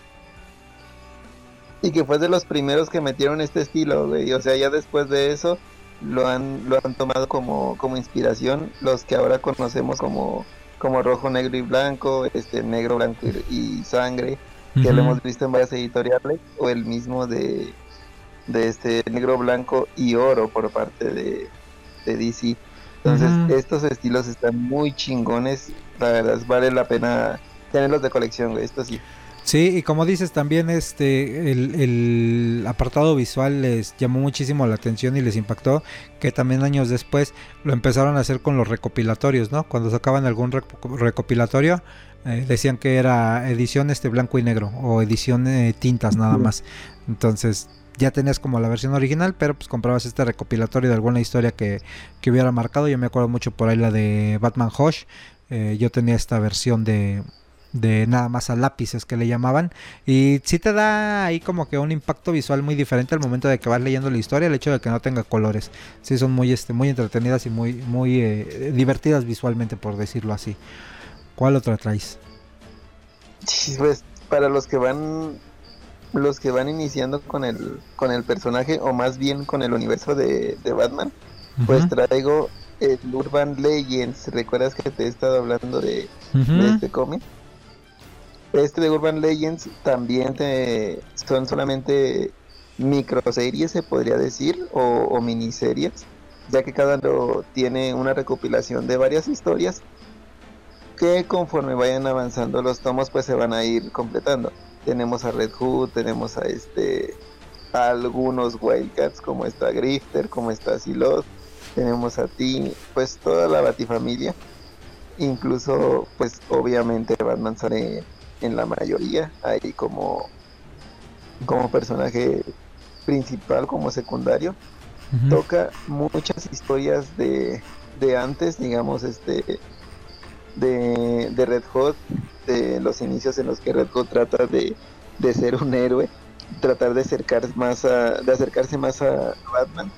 Tenemos ahí algunos reinicios de personajes, como, como bien decías, de, de Grifter y de, de Silot que uh -huh. ahora saldrían del mundo de, de Willstorm y se incorporarían a la Batifamilia.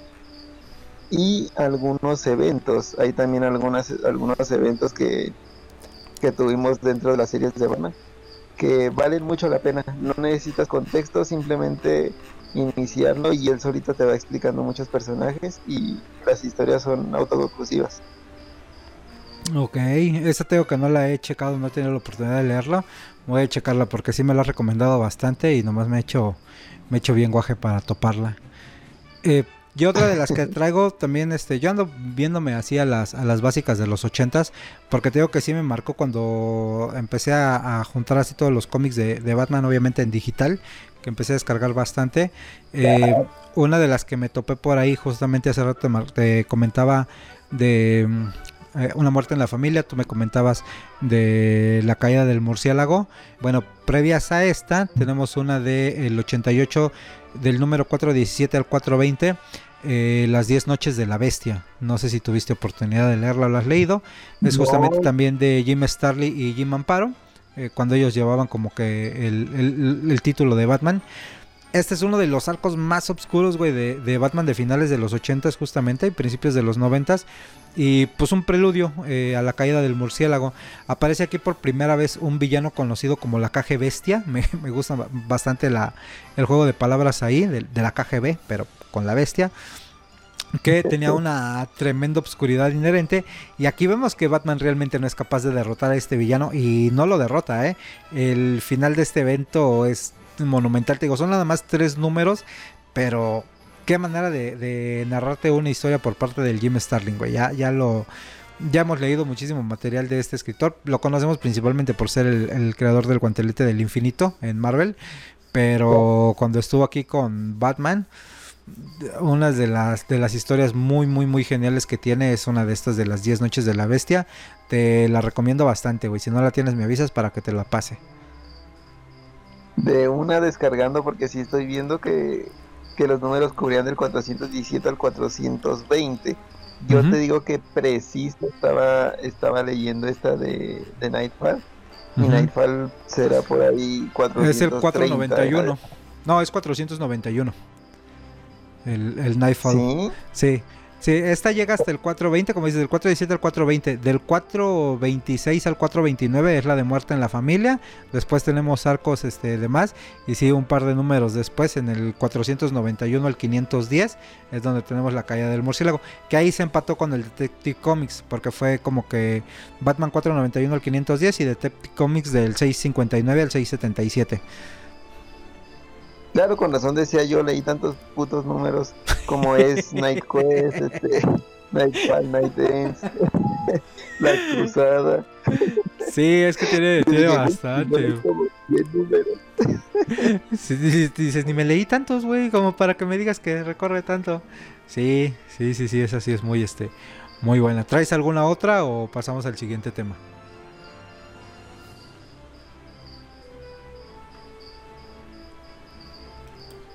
Lo dejo ahí por, por este por estas recomendaciones y pues que la gente lea Batman, güey. Batman no va a decepcionar. Creo que algo algo dejará. El cómic, por muy malo que sea de Batman, viene siendo lo mejorcito que haya leído de cualquier otro personaje. Entonces, échenle una lectura. Agárrenlo al azar, no necesitan mucho contexto. Sí, exactamente. Yo una vez sabiendo cuál es como el, el, origen del personaje, que yo creo que hasta tu abuelita lo conoce, pues puedes leer cualquier este cualquier historia. Estas serían como unas de las mejorcitas, no son las mejores, les decimos, son como desde nuestra nuestra perspectiva, porque hay muchísimas muchísimas muchísimas historias, obviamente como les mencionábamos, está por ahí este la de The Dark Knight Returns, está el año 1, está Batman Hush, está hay muchísimos, pero pues seguimos todavía platicando de, de Batman y yo creo que podemos pasar al apartado de los escritores quiénes serían como los mejores escritores que eh, han tomado al personaje y lo han redefinido, ¿no? Dentro de su propia historia. Pues bien, de escritores, a ver, ¿quién, de quién quieres, con quién quieres arrancarte? Arranquemos con uno muy fuerte, ya que, pues ya casi no lo hemos mencionado, de Morrison, güey. ok.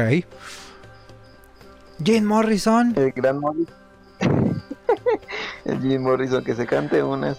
No, no, no. El poderosísimo Grant Morrison con, con Batman. Que creo que tiene. Pues sabemos cómo es la escritura de Morrison. Morrison te, te hace bolas en, en un cómic, güey. Te, te lo termina y te deja más dudas que aclaraciones.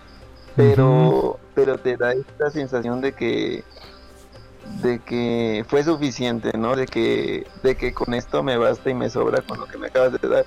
Y algunos títulos como Batman Reed, como este... El, ¿Recuerdas alguno que, que era Robin, el hijo de Batman? Que era cuando, cuando se... El Demian.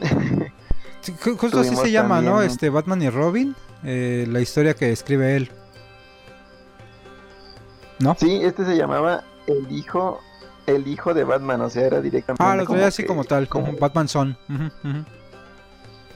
Sí, y pues bien me decías el de Arkham, el de Arkham Asylum, que también fue una, una pinche joya y que te prestaba para esto, güey. Todo este tema de estos temas psicológicos, creo que Morrison te lo sabe tocar muy bien y que se da a entender muy bien con los artistas, güey. Tienen, tienen ese, esa buena conexión que todo lo que lo que escribe Morrison es muy bien ilustrado. ¿Te has dado cuenta de eso?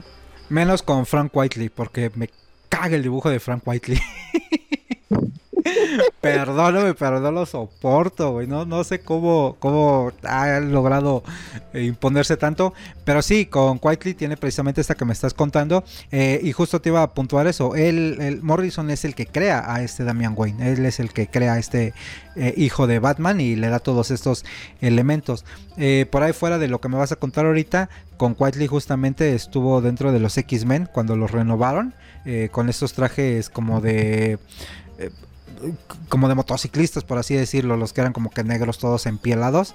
Tiene esa, tiene esta historia de Transmetropolitan, eh, tiene por ahí unas historias también que estuvo con los Cuatro Fantásticos. Entonces es, es un locuaz, tiene la historia de Animal Man, una de las favoritas del Chacal, mm, también. Y sí es súper, súper, súper metatextual. Para mí es muy cansado leer a Morrison. Eh, tengo que leer. Yo creo que la historia más eh, digerible que leí de él y que es de mis favoritas es la de We que es la de estos tres animalitos eh, que son parte de, de un, um, te voy a decir un accidente, pero no, de una corporación que los convierte en armas mortales.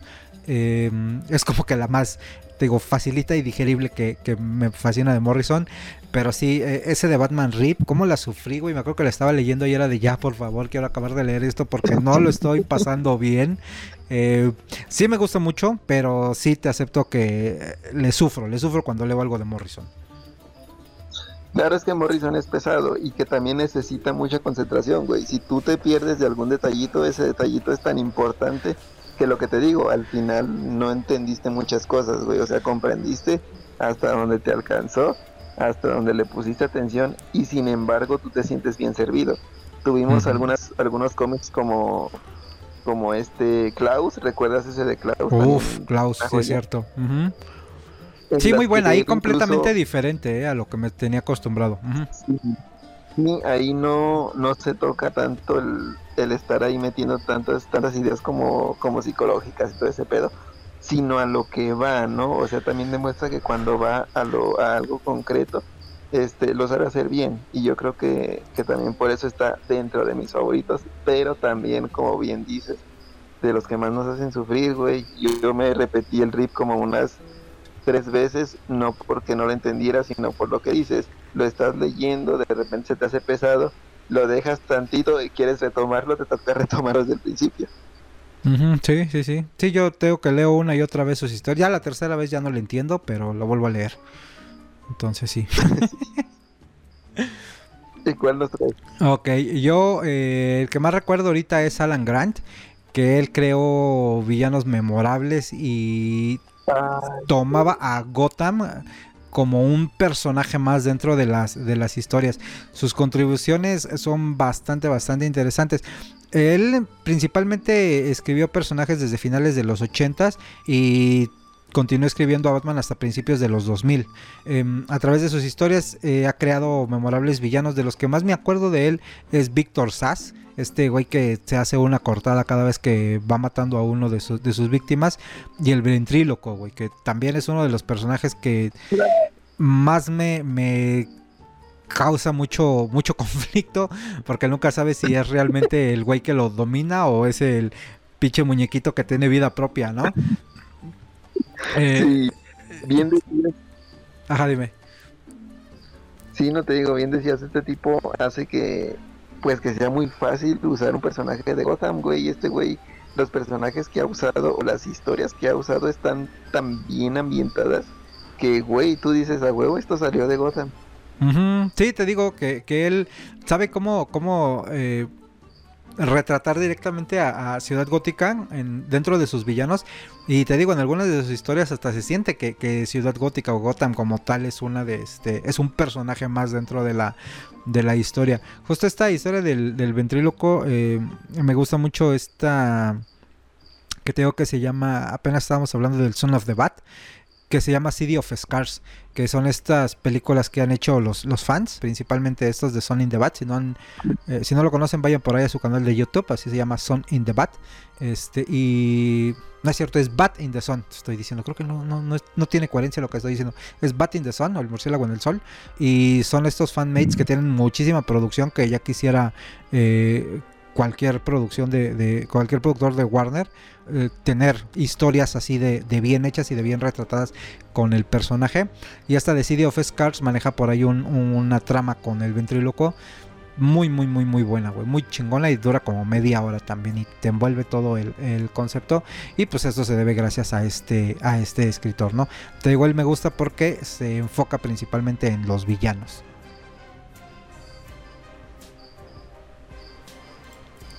Listo, te complementaba ahí que Batin the Sun tiene sus propias producciones. ¿Recuerdas esta serie que te comenté de Ninja Valiant Universe, adaptado obviamente de, estos cómics? Es por ellos, güey. Entonces tuvimos esta serie corta. Sí, es por ellos mismos. Por eso tenemos de actor ahí de Bloodshot a este al Power Ranger verde, al al Tommy, se me olvidó el pinche nombre, y también, a, y también a este mismo, pues lo vemos actuando en diferentes videos, como tú bien, bien decías, que ellos hacían este tipo de, de, este, de producciones. Además de que también se viene una nueva película ya para finales de este año por parte de ellos. Ah, sí, nueva producción. Sí, güey, como inspiración están usando a, a, este, a los Power Rangers y gran parte pues obviamente de, DC. Ellos son fans totalmente de, DC Comics y este tema de estas, estas ambientaciones más oscuras pues posiblemente veamos muchas referencias. Sí, pues ellos tienen, como dices, bastante material. Eh, ellos, de las primeras que yo recuerdo de ellos, por ahí del 2006, 2007, es esta de Batman Joker Alien Predator, que es un cortito también como de 10, 12 minutos. Y su más reciente producción es la del año pasado, justamente en febrero, que sale el Dying is Easy, donde vemos el soliloquio del Joker, que es buenísima. Y tienen muy buenas este, producciones. No sabía que tenían en, plan de este año estrenar una nueva producción.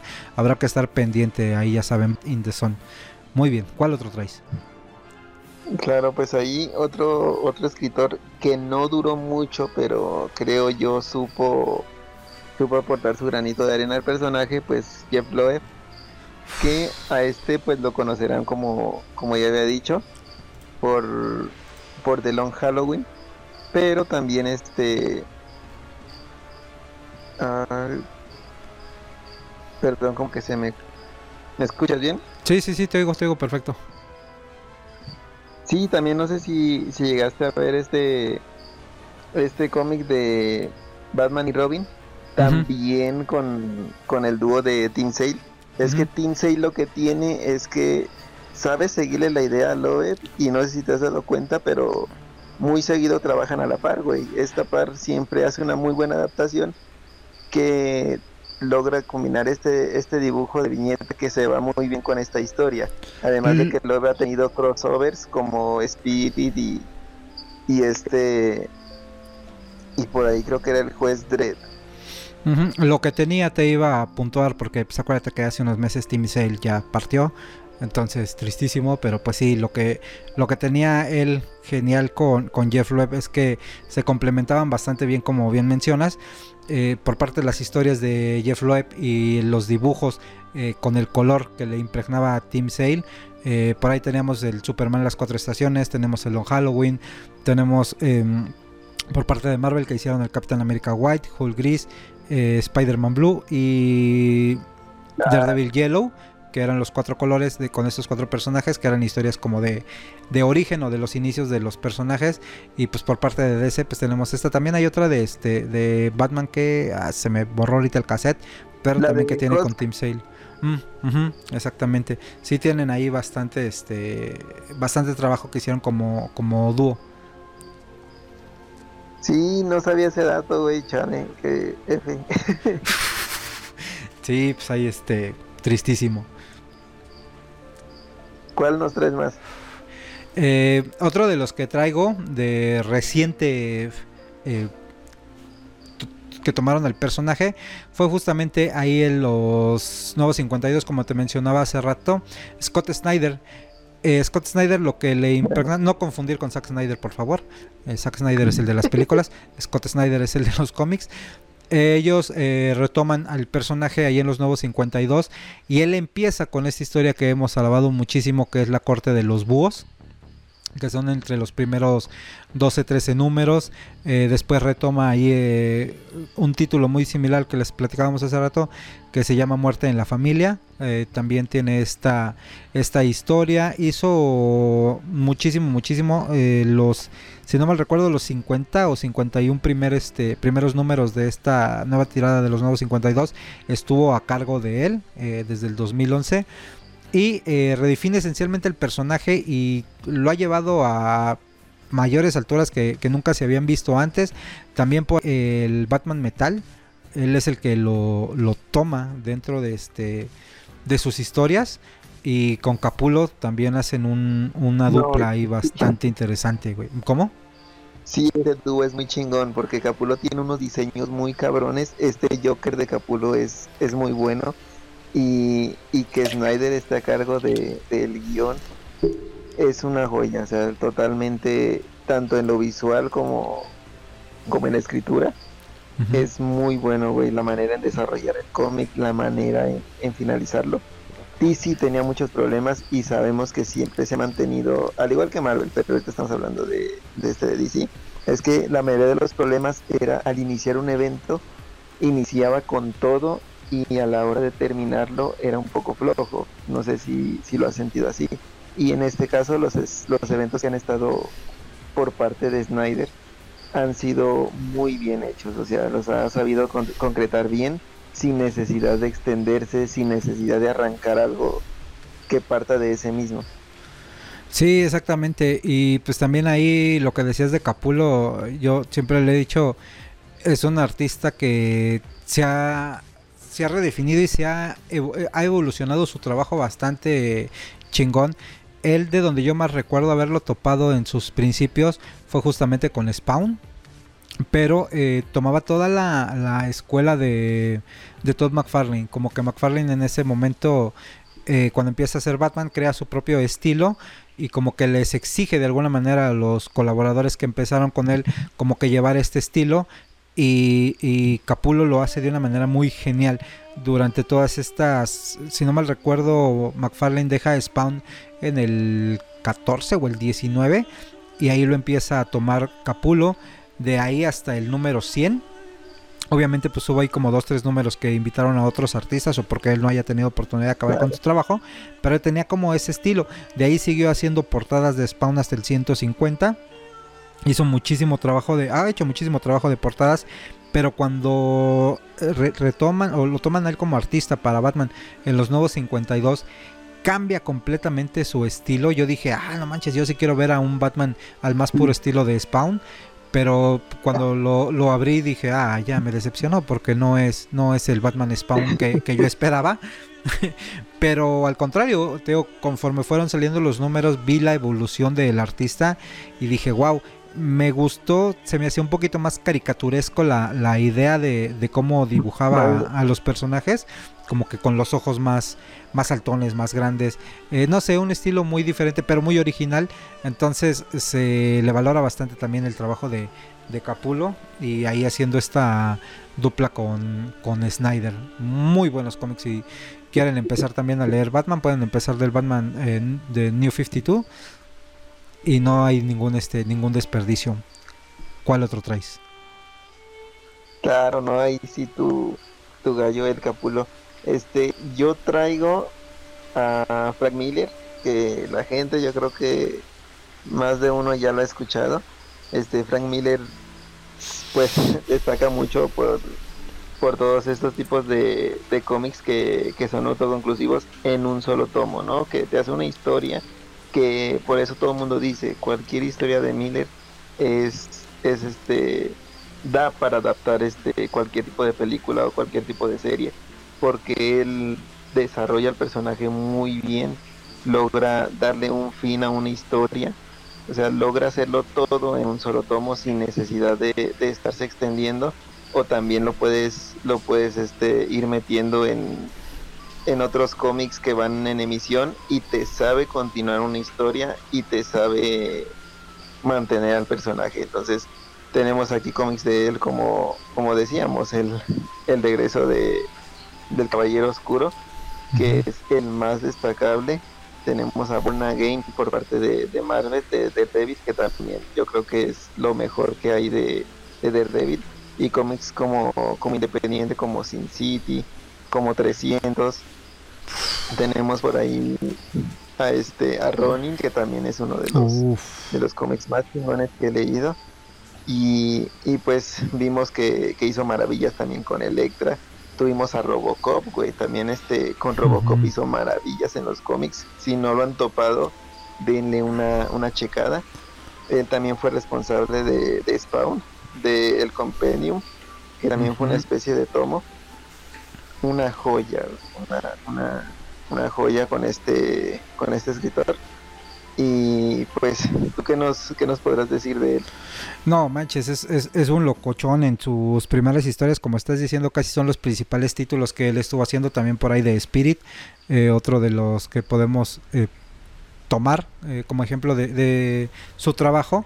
Y siempre tenía como que estos elementos muy darks. Recuerdo que compré edición que llegó a México de este de, de Dark Knight Returns, donde venía una pequeña entrevista de cuando le hablaron y le dijeron que querían que hiciera una historia para, para Batman y que dijo, ok, nada más déjame pensar cómo puedo hacerle y que le costó mucho trabajo pensar en cómo tomar al personaje después de lo que habíamos visto, eh, principalmente el impacto que había tenido la serie, que te digo que teníamos a este Batman más cómico, más de comedia, y eh, cómo poco a poco empezó a manejar la idea de qué pasaría si Batman ya se hubiera retirado, ya le cayeron los, los años, ya trae como que todo el peso del cansancio y demás. Eh, cómo sería Ciudad Gótica sin un Batman. Entonces vemos ahí en esa historia de, de Dark Knight Returns cómo está toda esta pandilla de los, de los mutantes que les llamaban, que tienen aterrorizada la ciudad, y cómo poco a poco vamos a ver el regreso de este Batman nuevamente motivado por este deseo de combatir la delincuencia y retomar nuevamente a un Joker que también ya estaba así como que aburrido a punto de la muerte ahí en el, en el manicomio y cuando se entera de que Batman regresa vemos ahí un trabajo en las viñetas porque él estaba haciendo tanto la historia como los dibujos de cómo se le ilumina el rostro, te logra eh, contar dentro de la esta narrativa gráfica que decimos dentro de las viñetas cómo se emociona el Joker de que a huevo por fin voy a regresar también con él porque eh, decíamos hace rato no es Batman sin Joker y no es Joker sin Batman entonces eh, tiene todos estos elementos y con todas sus historias, como bien mencionas, Sin City es una genialidad, es una chulada, 300 es una, una oda eh, esta historia, entonces sí, un gran escritor dentro de, los cómics y más para este personaje de, Batman, muy, muy acertada tu, tu mención. Pues yo el último que te traigo de mis escritores favoritos, por ahí sería justamente retomando ahora las nuevas historias cuando se hace el segundo reboot, eh, o bueno, el, reboot más reciente de DC, eh, que es el DC Rebirth, tenemos ahí a Tom King, quien entra al, al quite en estas historias de Batman, y no mames, se volvió también una cholada. Él principalmente empieza a trabajar con lo que es la psique de Batman.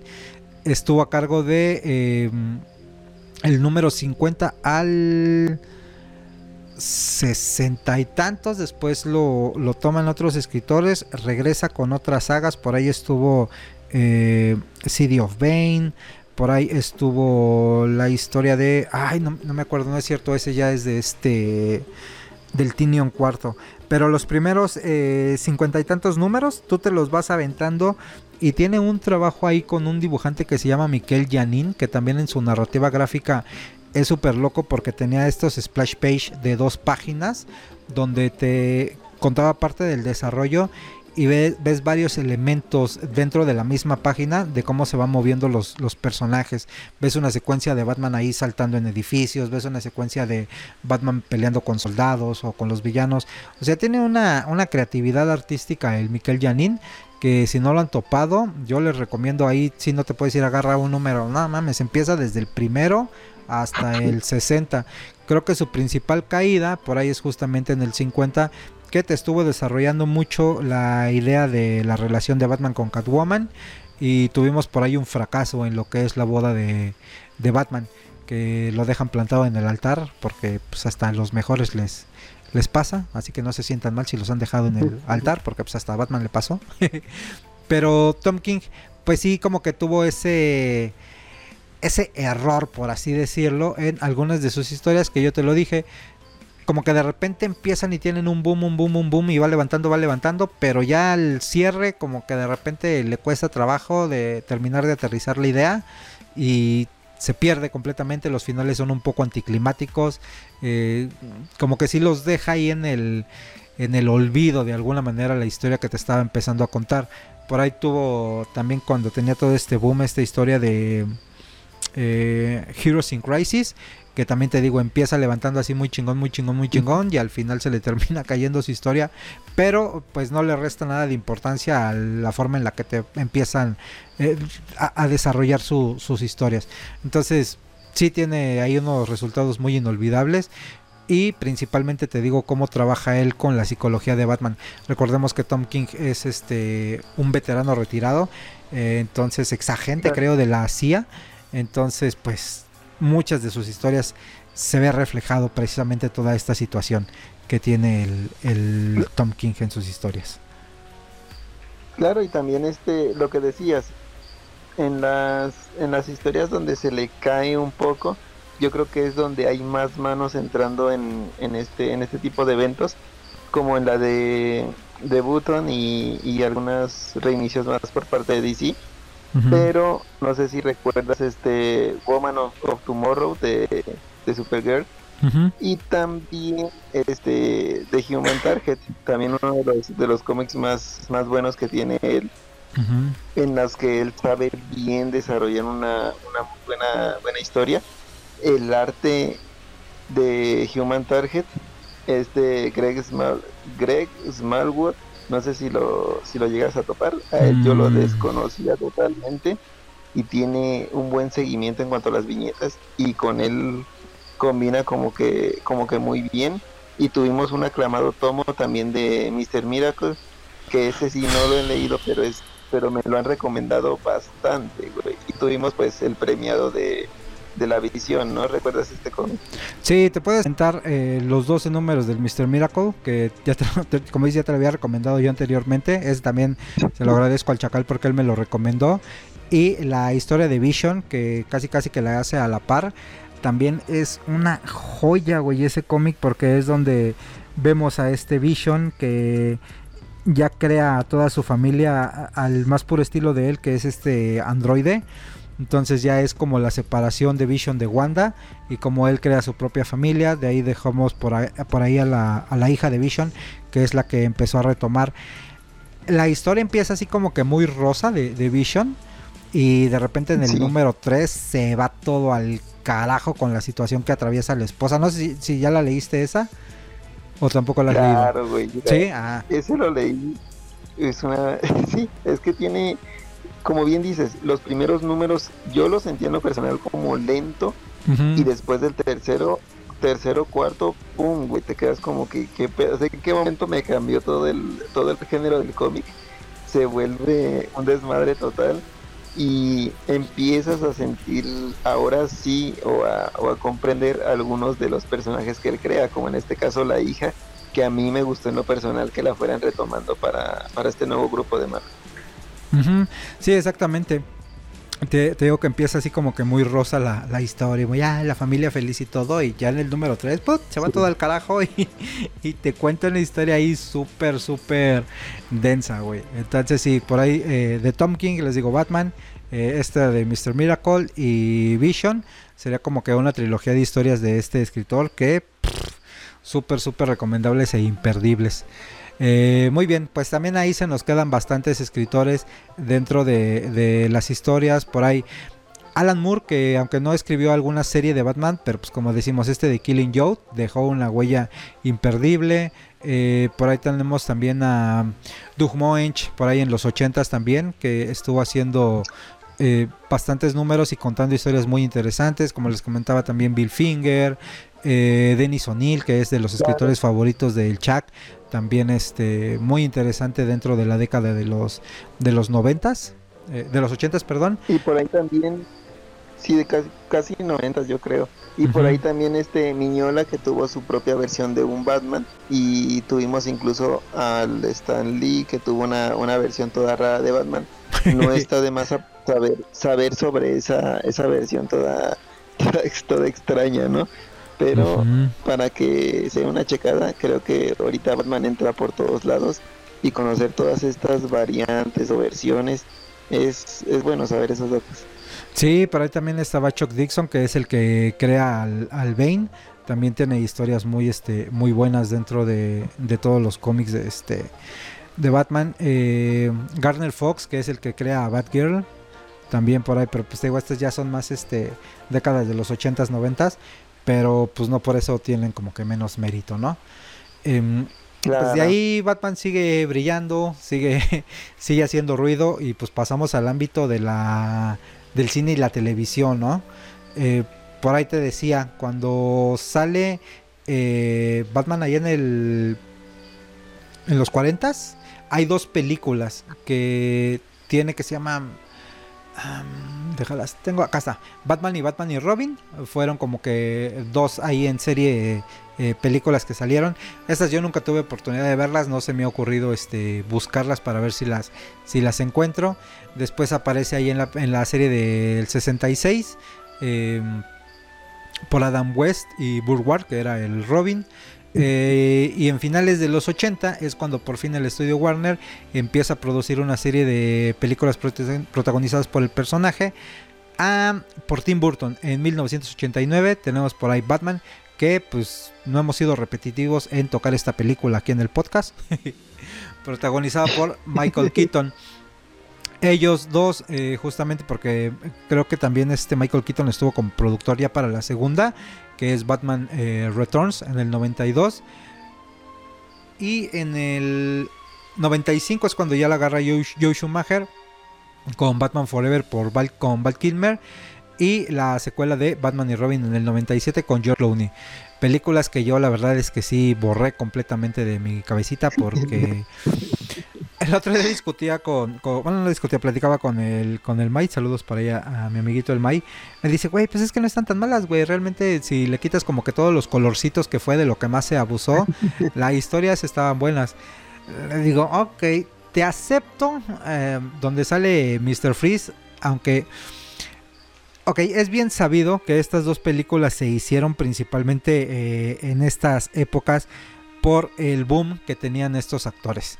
Te digo, tenías a Val Kilmer, tenías a George Clooney, tenías a esta Uma Thurman, tenías a Arnold Schwarzenegger, tenías a Tommy Lee Jones, a Jim Carrey. Entonces, como que era así como que, uh, agárralos y mételos a huevo en alguna producción y pues vamos a hacer estas, estas, estas. Y órale, ¿no? Era como que el principal elemento, tener estos actores de, de renombre dentro de... Pero, pues ya realmente las historias para mí sí se me hacían muy, muy chavitas. O tal vez deberíamos de volver a verlas a ver qué, a ver qué tal, qué tal quedan. Yo creo que sí, que sí tocaría darle un chance, ver, pues, analizarla un poquito más a, pro- más a profundidad. Yo también las tengo olvidadas, güey. Yo lo único que recuerdo son, son los videojuegos, que creo que es la parte buena que, que dejó. Por ahí este hay algunos juegos para Nintendo, para la NES y para la Super Nintendo que vendría siendo las NES y algunos para Sega, que los juegos sí eran muy entretenidos, güey. Teníamos este tipo de de este de gameplay tipo beaten up, eso de que tú vas madreando cualquier güey que se te atraviese. O teníamos algunos de, de misiones en las que el mismo Batman mantenía su su arsenal, sus artilugios, como le quieran llamar, que es de lo que él depende, ¿no? Sí, justamente. Sí, eh, bueno, ahorita nos pasamos al ámbito de los videojuegos, nada más para cerrarte lo de lo del cine, pues te digo, estas dos últimas de, de, Batman Forever y Batman y Robin no fueron bien recibidas tanto por la crítica como por los fanáticos. Y esto provocó la cancelación de una que tenían por ahí que se iba a titular Batman Unchained. Que pues te digo, gracias a, estas pendejadas, perdón, no vio este. No vio, no vio la luz. Esta de Batman Unchained, lo que supuestamente eh, tenían ellos por, a, por idea era eh, utilizar al espantapájaros, porque te digo, ya habíamos visto a este Mr. Freeze, a Poison Ivy, a Bane, a Dos Caras y a El Acertijo. Y querían ellos utilizar al espantapájaros como villano principal. Y iban a retomar una historia de Joker que regresaría ahí como una alucinación en la mente de Batman causada por la toxina del miedo del espantapájaros. Iban a también utilizar a Harley Quinn como personaje secundario. Y eh, fíjate, por, por, algo no pegó. La iban a manejar como la hija del Joker que intentaría matar a Batman para vengarse de la muerte de su padre. Hazme el chingado favor, ¿en qué momento? Eh, querían a George Clooney y Dennis O'Neill con Alicia Silverstone, que ya ves que teníamos esta trilogía de, de los superhéroes. Eh, ellos iban a repetir papeles.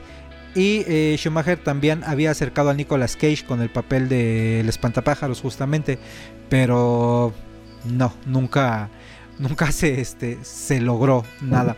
Decían que también querían ahí al rapero Julio para interpretar a quién sabe quién, pero pues nada más era como que los, un papel que tenían ahí, ajá. De los creadores de Spawn se va a transformar en muebles. Llega Batman Unchained. Exactamente. Pero pues de las primeras ya hemos digo, hablado que son las genialidades las de Tim Burton. Son, son una, una joya visual, son muy obscuras, retomando un poco lo que nos había dejado Frank Miller, eh, muy, muy, muy, muy darks. Yo me acuerdo que la del pingüino hasta cierto punto me daba un poco de miedito, sí, sí me causaba mucho cringe ahí el, el Danny DeVito como el pingüino, el origen que le dieron dentro de que él era abandonado en las cloacas y se aliaba ahí, ¿por qué chingados había pingüinos abajo de, de de la ciudad, pues quién sabe, pero allá había pingüinos, chinga, no, no te pongas exigente. Primer mundo, güey. Uh -huh, exactamente. Primer mundo, en Latinoamérica son ratas, en el primer mundo son pingüinos, güey. exactamente, son más desarrollados. Eh, sí me daba bastante, este, bastante miedillo y luego la pandilla de payasos que salían ahí también estaba así como que muy, muy locochona.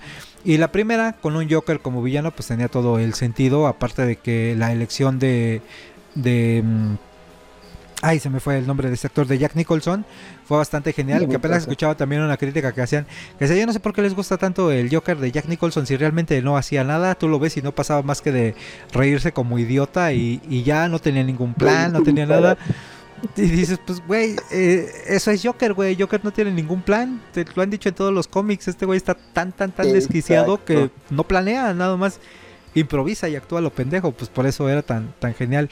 Y te digo, a mí esa, esa película de Batman, la, la escena eh, casi al final, cuando le dices bailado con el diablo a la luz de la luna, es así como que necesito tatuarme esa, esa frase.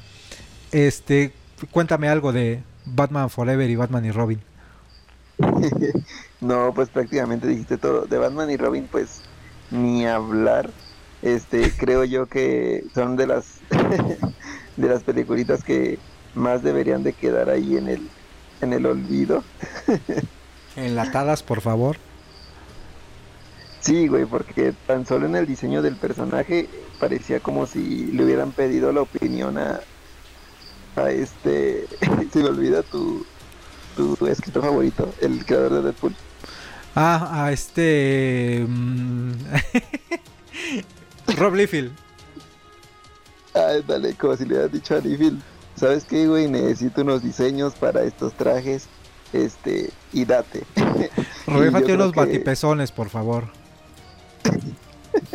y yo creo que ahí fue donde donde empezamos a quedar un poquito, un poquito mal, porque ya desde ahí nos dan un Batman colorido, como bien decías, este Burton nos dio una un, un personaje totalmente oscuro, güey, y creo que todavía no llegábamos a ese lugar con, con los cómics.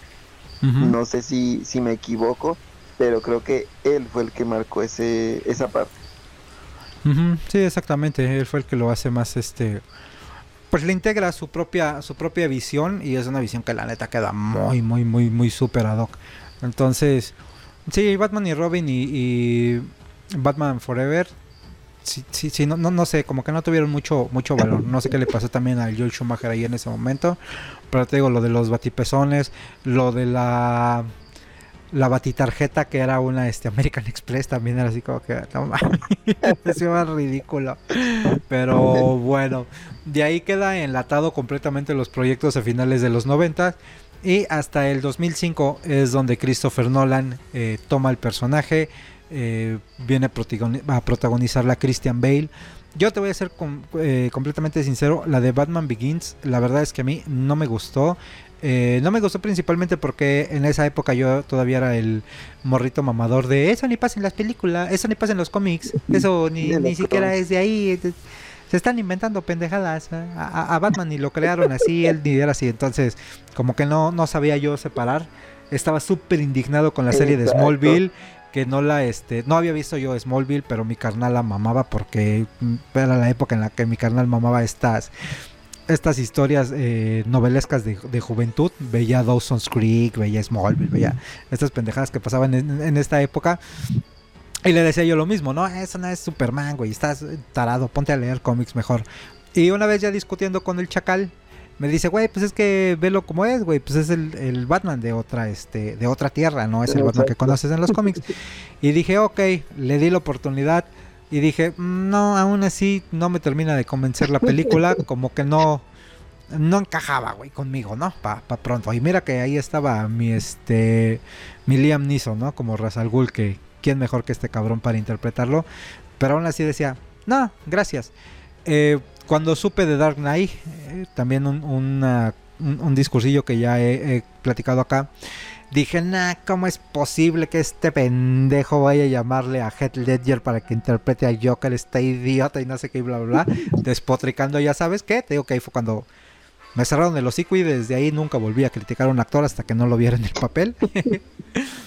ahí fue donde sí dije, wow, Christopher Nolan, me quito el sombrero ante ti, ¿no? Mis respetos con esta historia Muy de Dark. Knight. Muy buena película, ¿no? Platícame. Sí, güey, porque yo cuando, como bien dices, yo no tenía el conocimiento de los cómics, sin embargo conocía parte del personaje y cuando vi Batman Behind se me hizo muy mamón este, en la manera en que los murciélagos lo levantan, todo eso, desde ahí yo me quedé como de que, ¿y esta mamada que Entonces, desde ahí, a mí la película no me gustó, o sea, te soy sincero, no, ni siquiera la vi completa, güey, con eso te digo todo, entonces, cuando sale Yo me salí del Dark cine, güey. no manches. Sí, Bueno, yo me, salí del bien- cine. Yo fui con un, con un compa y llegó un punto, no me acuerdo si fue más adelantito de esa escena de los murciélagos, eh, que dije, ¿sabes qué, güey? Este, te veo al rato, güey. No, no, no puedo, güey. Eso no- Voy al baño. Voy al baño y te vengo, güey. Sí, no, no, no, no, güey, no. Pero baja, dime. Sí, te digo, me pasó lo mismo. Yo lo estaba viendo en, pues obviamente en el reproductor, en el DVD. En ese entonces nos dedicábamos a, a ver eso. Y, güey, yo estaba, bueno, quienes no saben, yo vendía películas, entonces yo era quien las probaba. Y yo creo que esa película yo la, la estaba viendo como más por compromiso, por saber si esa mierda sí se veía bien o no, si no fallaba o algo así. Y, güey, yo no la aguanté, o sea, simplemente vi esa escena, dije, no, a la chingada.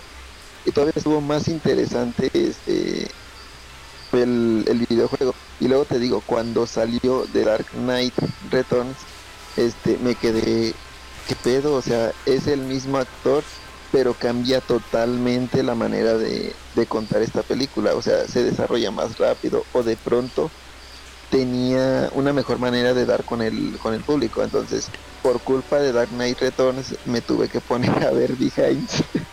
para entenderle bien qué pedo. Pero si no, te apuesto que yo nunca me hubiera enterado que era una trilogía y yo solamente hubiera visto Dark Knight Returns y la de Bane. Sí, es que hay, hay una diferencia muy, muy, muy, muy, muy enorme entre Batman Begins y, y The Dark Knight, ¿eh? Yo creo que en esos tres años que, que, pasaron entre una y otra, el Christopher Nolan sí se puso a investigar un poco más acerca de, del personaje y, y la esencia sí. y como tal, porque yo sí veo una diferencia. Yo la verdad es que no los considero trilogía. Eh, precisamente por Batman Begins, güey. No, no puedo con la, con la película. La he intentado varias veces. Ya la vi completa, pero simple y sencillamente digo, Nel, güey. No, no, no, gracias. A, a diferencia de, de, Dark Knight, que sí es una pinche joya por donde le veas, güey, por donde le busques. Completamente la, la historia. Me saca un poquito, eh, no sé de dónde se le ocurrió a Christian Bale empezar a hacer esta esta voz me acuerdo que hay un este hay un video que salió luego luego ahí en el YouTube cuando empezaba que hacen una parodia de cuando tiene al Joker eh, que lo está ahí en la en la comisaría interrogando we wanna kill me y el Joker ha sido como what we wanna kill me um, really I don't understand you we wanna kill me y así como que toda la parodia de Neta, porque decidió Christian Bale hacer como este esta voz acá toda, toda inentendible, yeah. Pero bueno, o sea, mantener, tenía que darle perdón, su, su look. Que mantener como, no, como la forma de la boca. No sé si te has dado cuenta, todos estos Batman de los que hemos estado hablando, no sé si es el casco, güey, pero quedan así como trompudos, entonces. Sí, están haciendo pucherito, güey. Pues esta, este genial video del, del Batman Metal o Batman Dark Metal, ¿cómo se llama? El, sí. el la, la, animación, pues que sale así cantando con, con, los pucheritos. Sí, a todos, todos tienen ese efecto. Y es lo que te decía justamente, lo que yo más puedo criticar del Christian Bale y su Batman es justamente una de esas cosas. Que a mí, eh, y, ya te lo he comentado antes, no me funciona su traje. Se ve como una armadura y se ve como una armadura que pesa.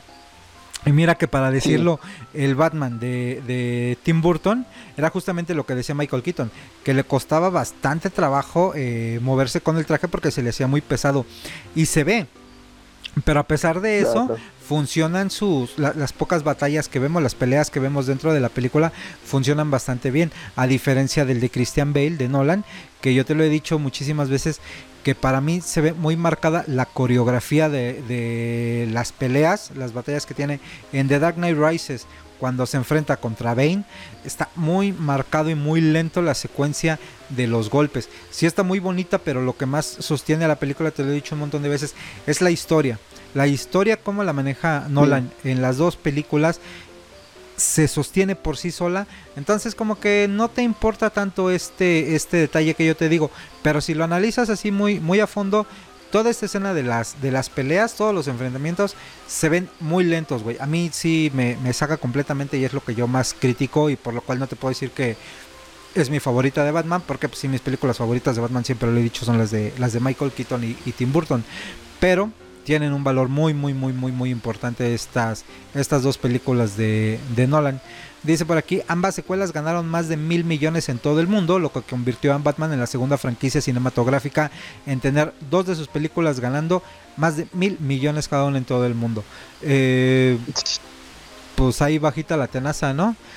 De ahí pues tuvimos un pause en el 2012 cuando se estrena The Dark Knight Rises, eh, que también una, una gran este, película como ya dijimos sabe manejar bien la historia de la caída del murciélago eh, llevada a, este punto yo creo que le hubiera dejado así como la, la caída del murciélago pero pues dejó como este claro. el ascenso del caballero no que es conocida así la trilogía no como el caballero oscuro o The Dark Knight eh, sí así es como como se conoce la, la trilogía de, de Nolan pero también este lo de Asciende pues sí se lo, se lo agregó él. Sabemos que, que las adaptaciones son más como una especie de, de inspiración del cómic, más no una adaptación completa. Y me gustó también la forma en que, en que adapta Bane. Como bien decías, este tema de, de este de la acción, estas coreografías, sí se ven como si tú adelantas el reproductor como para que se muevan un poquito más rápido y más a la hora de caminar cuando cuando este Bale caminaba caminaba como si estuviera muy mamadísimo güey pero porque era demasiado peso entonces ese era el único detalle que tenían en cuanto al guion y la dirección una una joya y lo que mantiene que, que esté esclavado pues es eso que la historia está muy bien muy bien hecha como bien bien estabas diciendo. Sí, justamente. Eh, lo que decías también tiene un valor muy muy interesante con el Bane, porque recordemos que, ay, se me fue el nombre de este de este actor que ahorita es el, el, El Tom Venom, Hardy. El Tom Hardy. Él es muy chaparrito, güey, es más chaparrito de hecho que este que Christian Bale, es más bajito. Entonces en la película pues lo ves acá súper enorme, mamadísimo, que es mucho el valor de, de producción ahí de la de las cámaras, el manejo de cámaras, la secuencia y todo para dar este este efecto, ¿no? Entonces Sí, te digo que yo sí veo mucho una diferencia y yo creo que ahí fue donde se le prendió el foco a, a Nolan en la tercera del Dark Knight Rises porque pues te digo, la primera sí se llama Batman Begins, la segunda ya se llama The Dark Knight, convenientemente, y la tercera de Dark Knight Rises, ¿no? Entonces como que si le hubieras puesto la primera de Dark Knight Begins, hubiera tenido otro sentido, otra trilogía, pero eh, ahí te dejo el dato, ahí te dejo el dato nada más. De ahí te digo, pues se pausa en el, en el 2012. En el 2013 por ahí teníamos la noticia de que DC iba a expandir el universo y que habían elegido a Ben Affleck para eh, interpretar a un nuevo Batman. Que muchos también le empezamos a, a tirar y a tirar y a tirar y mucho hate. Hasta el 2016 que se estrena Batman v Superman, Dawn of Justice por Zack Snyder. Que también ahí... eh, hasta ese momento Michael Keaton era mi Batman favorito y Ben Affleck me vino a tumbar ese lugar, güey. Porque el Batman de Ben Affleck dirán lo que me quieran decir, pero a mí se me hace el mejor Batman. Dirán lo que quieran de esta de Batman v Superman, que pinche película mal hecha, que pinche película esto. Muchos no entienden, creo, y, y lo toman como burla. El es que nada más por el diálogo de Marta. Y así como que, a ver, puñetas, si entiendes cuál es el origen de Batman, cuál es el problema de Batman, cuál es eh, la rabia, el dolor del por qué su venganza, porque le mataron a sus padres, pues es obvio que cualquier detalle que le recuerda a sus padres, pues va, va a desatar una reacción, güey. Y al nada más mencionar el nombre de su madre, güey, pues obvio que le, que le desata una reacción, güey. La quieras o no la quieras justificar, güey, pero pues desata una reacción que es lo que, lo que lo detiene y lo que le da un motivo diferente, güey. Entonces, digas lo que quieras, güey, eh, o, o digan lo que quieran, güey, pero para mí el Batman de Ben Affleck, güey, sí ha sido el mejor.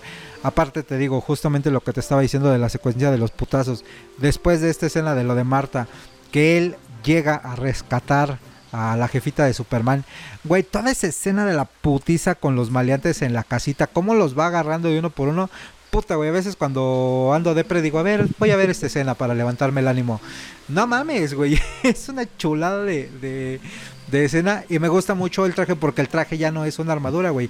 Ya ves un poquito más el traje de un Batman eh, más parecido al de los cómics, que ha tenido 20 mil trajes en los cómics. cómics. Sí, te lo creo. Claro. Pero pues el primero que llegamos a ver era ese, justo decíamos hace rato. Él al no tener ningún superpoder, pues es obvio también que su traje era lo más este básico, sencillo y pues se defendía con sus artilugios. Y el Batman de Ben Affleck es lo que lo que trae, güey, su kilo de artilugios, pero pues con su traje este sencillo, ¿no? Pues justo lo que estaba diciendo, o sea, el Batman de Ben Affleck mantiene este traje normal, una especie de, de traje sin necesidad de ser una armadura y para enfrentarse a Superman pues lleva esta armadura que la conocemos muy bien por, por este De Dark por el Caballero Returns. de la Noche, ¿no? el regreso de, del Caballero de la Noche. Que de hecho, este Zack Snyder conoce muy bien estos cómics porque Zack Snyder es fan de Miller y sabemos que ha adaptado varias obras de, de Miller, si no es que el güey quisiera adaptar todas. Entonces hace muchas referencias. Tenemos, yo creo, a la película que más referencias hace a los cómics en, en cuanto a hasta esos años porque él sí toma, sí toma todas estas cosas de los cómics, toma los artilugios, toma el traje, toma, toma algunas referencias, toma incluso la escena tal cual la tienes en la viñeta, güey, la mete directo a, a este a pantalla. Entonces se ve muy chingón y como siempre hemos dicho, Snyder es un cabrón para, para la fotografía y aquí te lo demuestra, güey, o sea, se traga visualmente todas las películas que teníamos hasta ese momento y nos da una, una puta joya. Lo del tema de Marta, bien lo estabas diciendo, o sea, obviamente va a tener una reacción. Yo también en su momento me dio risa cuando, cuando lo había visto porque sí, este, te corta de golpe la, la, este, la acción, pero se justifica, güey. Lo que yo, lo que yo digo es que Wonder Woman simplemente fue agregada así como que de golpe, ahí sí fue como que se le, se le cayó poquito. Y que cuando tuvimos a Doomsday, este Batman pues sí, ya desgraciadamente no, no podía hacer, hacer mucho, ¿no? Entonces ahí hubiera sido que, no sé, conservara la armadura, se diera un poquito más de, de acción por parte de Batman. Pero lo que tuvimos de Batman en sí, güey, yo creo totalmente de acuerdo contigo. El mejor Batman es el de, de, Affleck. Además de que Affleck tiene todo el porte, güey. O sea, el güey impone sin necesidad de tener traje. Sí, justamente. Eh, lo que dices también de, de, Snyder como fan de Frank Miller y que ha hecho eh, muchas películas, pues el visionario Zack Snyder, pues por ahí tuvimos eh, 300, justamente que es de Frank Miller, y también dirigió Watchmen, bueno, Watchmen es de Alan Moore, pero eh, lo que iba a retratar es eso que dices, él como que trate de, de representar, y es lo que me da mucha risa del, del hater, eh, hacen una película adaptada en un cómic, nah, ni se parece al cómic, te hacen una película copy-paste de un cómic a la pantalla, no, pues es que nada más la copió, que la chingada, ¿qué quieres, cabrón? Hazla tú entonces, que era lo que decían de, de Watchmen, ¿no? Que, ¿Cuál es la idea de hacer Watchmen si nada más copió las viñetas a la pantalla? Pues, pues sí, güey, por eso es una adaptación, pero bueno, en este enfrentamiento con, con Doomsday, me encantó y estaba yo así súper mojado ahí en mi butaca en el cine cuando retrata en una escena la portada de, de Dark Knight Returns justamente del Batman sí. eh, cayendo con el pinche relámpago en la parte de atrás una joya de este de escena eh, sí lo que decías de Wonder Woman se vio muy forzado el, el entre tiene sentido de que me digas pues güey de aquí le vamos a, a brincar a la Liga de la Justicia pero pues sí se siente metida ahí con calzador la Wonder Woman aunque eh, en el en el medio visual para mí me funciona bastante porque Gal Gadot desde Rápidos y Furiosos yo nada más la veía por ella y me la mataron maldito este pero el Doomsday el Doomsday era mi queja pinche eh, tortuga ninja mal hecha eh, dije no manches pinche... qué pedo güey no me gustó. como si a E.T. le dieras un, un este, una piedra para evolucionarlo, güey. Un esteroide, como decíamos hace rato. Este, ajá, el Doomsday era la, la, queja. Ajá, dime. no, pero sí te decía, pero sí Snyder nos dio una, una buena cátedra de, de que es un conocedor, güey. Lo que le afectó solamente fue el tiempo, ¿no? O sea, Snyder desobedece esta parte de del tiempo que, que iba a filmar y también la presión, güey, la presión que llevaba porque tenían el UCM encima y también eso hace que fuerce la entrada de Wonder Woman y eso, pero son detallitos muy mínimos que si a mí me lo preguntas, yo yo hubiera dejado que Snyder continuara la idea que tenía, güey. Ayer córremelo la chingada, pero Snyder uh -huh. Sí, sí, sí, la verdad es que sí y como dices, ¿no? Pues se mete en, pedos. La, la, queja que hubo, principalmente, mira cómo me enredo. La principal queja que hubo por parte de los fans es que habían anunciado que iban a hacer una trilogía de Superman y que, y que se vio completamente opacada por Batman, gracias, porque pues la primera pues haces Man of Steel y te dices vamos a abrir el universo de Superman y en la segunda película me lo enfrentas contra Batman y me metes con calzador a Wonder Woman. ¿Qué chingados estás Pero... haciendo Snyder? Pero si me hubieras dicho desde un principio, güey, eh, la idea va a ser hacer este universo y los vamos a ir integrando de uno por uno de esta manera, pues ok, ¿no? Voy, voy de acuerdo, pero pues lo anunciaron como una trilogía de Superman y pues luego luego se, este, se cayó en la segunda. Eh, pero lo hizo de una manera muy inteligente a, a pesar de todo, ¿no? Eh, como dices tú, falla dentro de los tiempos, de repente empieza a firmar la Liga de la Justicia, pasa la situación que, que ya hemos platicado acerca de, de, su hija y su depresión, le mete mano el buen Josh Whedon Años después se sabe que Josh Whedon sí boicoteó por ahí la película y por eso terminó siendo un bodrio. El año pasado por fin tenemos la Liga de la Justicia, el, el Zack Snyder Cut, que eh, también gracias al revuelo de la gente, voy a deciros entre comillas, gracias al revuelo de la gente en Twitter que se hizo ahí una petición y bla bla bla, se llegó a lo que se quería llegar y por fin dejaron que se lanzara la versión de Zack Snyder. Warner no lo apoyó, el que lo apoya es HBO y ahora HBO es el que tiene las producciones de, Warner, ¿no? También gracias a, esta parte. Y ahora con la situación que pasó con nuestro Lex Luthor de la vida real, eh, que no es ni más ni menos que este señor que está queriendo comprar Twitter y que dijo que Twitter quitara todos los bots, se dice que Zack Snyder fue el que estuvo detrás de todos los bots que estuvieron pidiendo el Snyder Cuts. Dijera mi expresidente Felipe Calderón, haya sido como haya sido, la película de la Liga de la Justicia del Snyder Cuts es una joya visual también, güey, y es una pinche chulada de película, ¿no? Claro, güey, porque perfecciona todo lo que se había equivocado.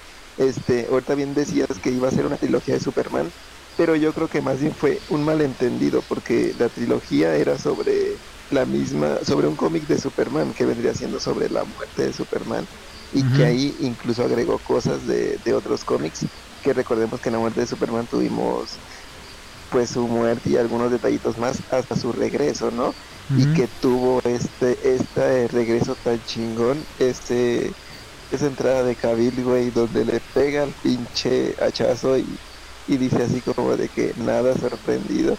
Se ve tan cabrón la, la imagen, güey. Entonces Snyder tiene eso, güey, tiene unos momentos muy chingones que en cuanto a fotografía y pues imposible que lo superes, güey, porque ese, ese güey eso se dedica. Entonces podrás criticarle la historia, podrás criticarle algunos detalles como de, secuencias, pero no, el güey sabe en cuanto a fotografía y la ambientación oscura que él tiene, que, que los hemos agarrado de ese, de ese pero, pero tienes esencia, güey, o sea, tú ves algo, alguna película hecha por Snyder y tú sabes que es esa calidad. Y güey, la ves, así sea la churra de, de zombies que nos dio, o sea la, la joya de 300. O sea, la verdad, este cabrón sabe manejar bien las cosas. Y ahí yo creo que más bien los fans, los fans este, se ofendieron, porque también recordemos que Superman es el, el este, el digamos, el más importante de DC, entre comillas, porque vendría siendo detrás de Batman. Pero pues la gente ahí está como muy a la par y pues yo creo que serían los que gritarían, güey, de que porque Superman está siendo opacado y, ahí se generaría todo este río. Pero Snyder nos dio esta, esta gran joya, güey, que van a pasar 100 años y esta película no va a envejecer. Sí, la verdad es que no, digo, tal, tal vez eh, eh, visualmente, pero se sostiene muchísimo por, por la historia. Justamente como dices, eh, yo creo que también él mismo se dio cuenta como de los errores que podía haber estado tomando y dijo, pues es mi oportunidad para cambiarlos y demostrar que, que lo puedo hacer mejor, ¿no? Y nos entrega este, esta visión del director que pues ya cumple como que con todos los, los requisitos o elementos que necesitábamos para complementar la historia. Pues ahí este termina la fase de Zack Snyder que esperamos que, logre llegar a algún acuerdo. Y este año tenemos eh, el Batman de Matt Reeves, interpretado por Robert Pattinson, que este, se llama nada más The Batman, ¿no? El, hombre murciélago. Eh, también por ahí si no han escuchado nuestro episodio que le dedicamos a la película, escúchelo porque también una joya, ¿no? Dentro, dentro de su, de su concepto, dentro de sus eh, elementos que quiso contarnos este director, creo que le funcionó bastante bien y logró replicar una buena historia de Batman, ¿no? Claro, estamos hablando como de una especie de un Batman año 1. Tenemos una película que en lo personal yo no sabía que necesitaba Habíamos hablado muchas veces de que el personaje ya lo conocíamos, no necesitábamos un origen. Aquí no nos da un origen como tal, pero nos da un inicio, güey. Entonces, el güey también, este, inicialmente yo creo que toma muchas muchas ideas que, que ya había visto plasmadas en cuanto a, Nolan, en cuanto a, a Snyder. Creo que combina un poquito ahí de, de Burton en cuanto a la ambientación. Y el güey sabe, sabe crearnos unas buenas secuencias en cuanto a acción, en cuanto a, a este, una, una especie de, de romance ahí todo fetichista, medio raro. Y, y también este, esta especie de, de villano, un villano entre comillas, un villano todo raro, que más tocaba más este el tema psicológico que veníamos viendo en algunos cómics de Batman, que sabemos que eso es en lo que destaca Gotham. Entonces, tenía bien la visión, tenía bien, tenía tenía el conocimiento necesario. Este, como todo, tiene, tiene algunos detallitos, como comentábamos, esta escena de Rápidos y Furiosos en la que Batman espera que, que el que el pingüino se suba al carro y arranque para salir disparado en el, en el batimóvil, ¿no? Entonces, pero tenemos una persecución muy chingona. O sea, nos compensa unos errores con unos detalles muy buenos, como la fotografía, ese batimóvil brincando, güey. Se ve muy, muy chido. Este, muy poco que, que criticarle y sobre todo el uso de artilugios que también tenía rato que yo no le había puesto mucha atención de este de cuando los usa aquí al menos vemos que, que saca algo de su de su traje ya sea ya sea este la adrenalina que, que le vayamos a usar El Venom que se inyecta. El Venom exactamente que también hay un cómic que se llama Venom por ahí nos pasaba Ujú, donde Batman tiene una especie de acción recomendadísimo. Y para mí en lo personal esta película cumple, güey. Este, no lo dejo como el mejor Batman porque no lo tuvimos, digamos, en la faceta que estuvo que estuvo este Affleck, pero un Batman que también está a buen nivel. Sí, que trae lo, que trae lo suyo y como dices, tenemos una historia eh, muy bien manejada, muy bien llevada, haciendo muchas referencias, como dices, a, muchas películas, tomando todos estos elementos, tomando una visión de alguna manera de esta película de Seven llevada al ámbito de los superhéroes.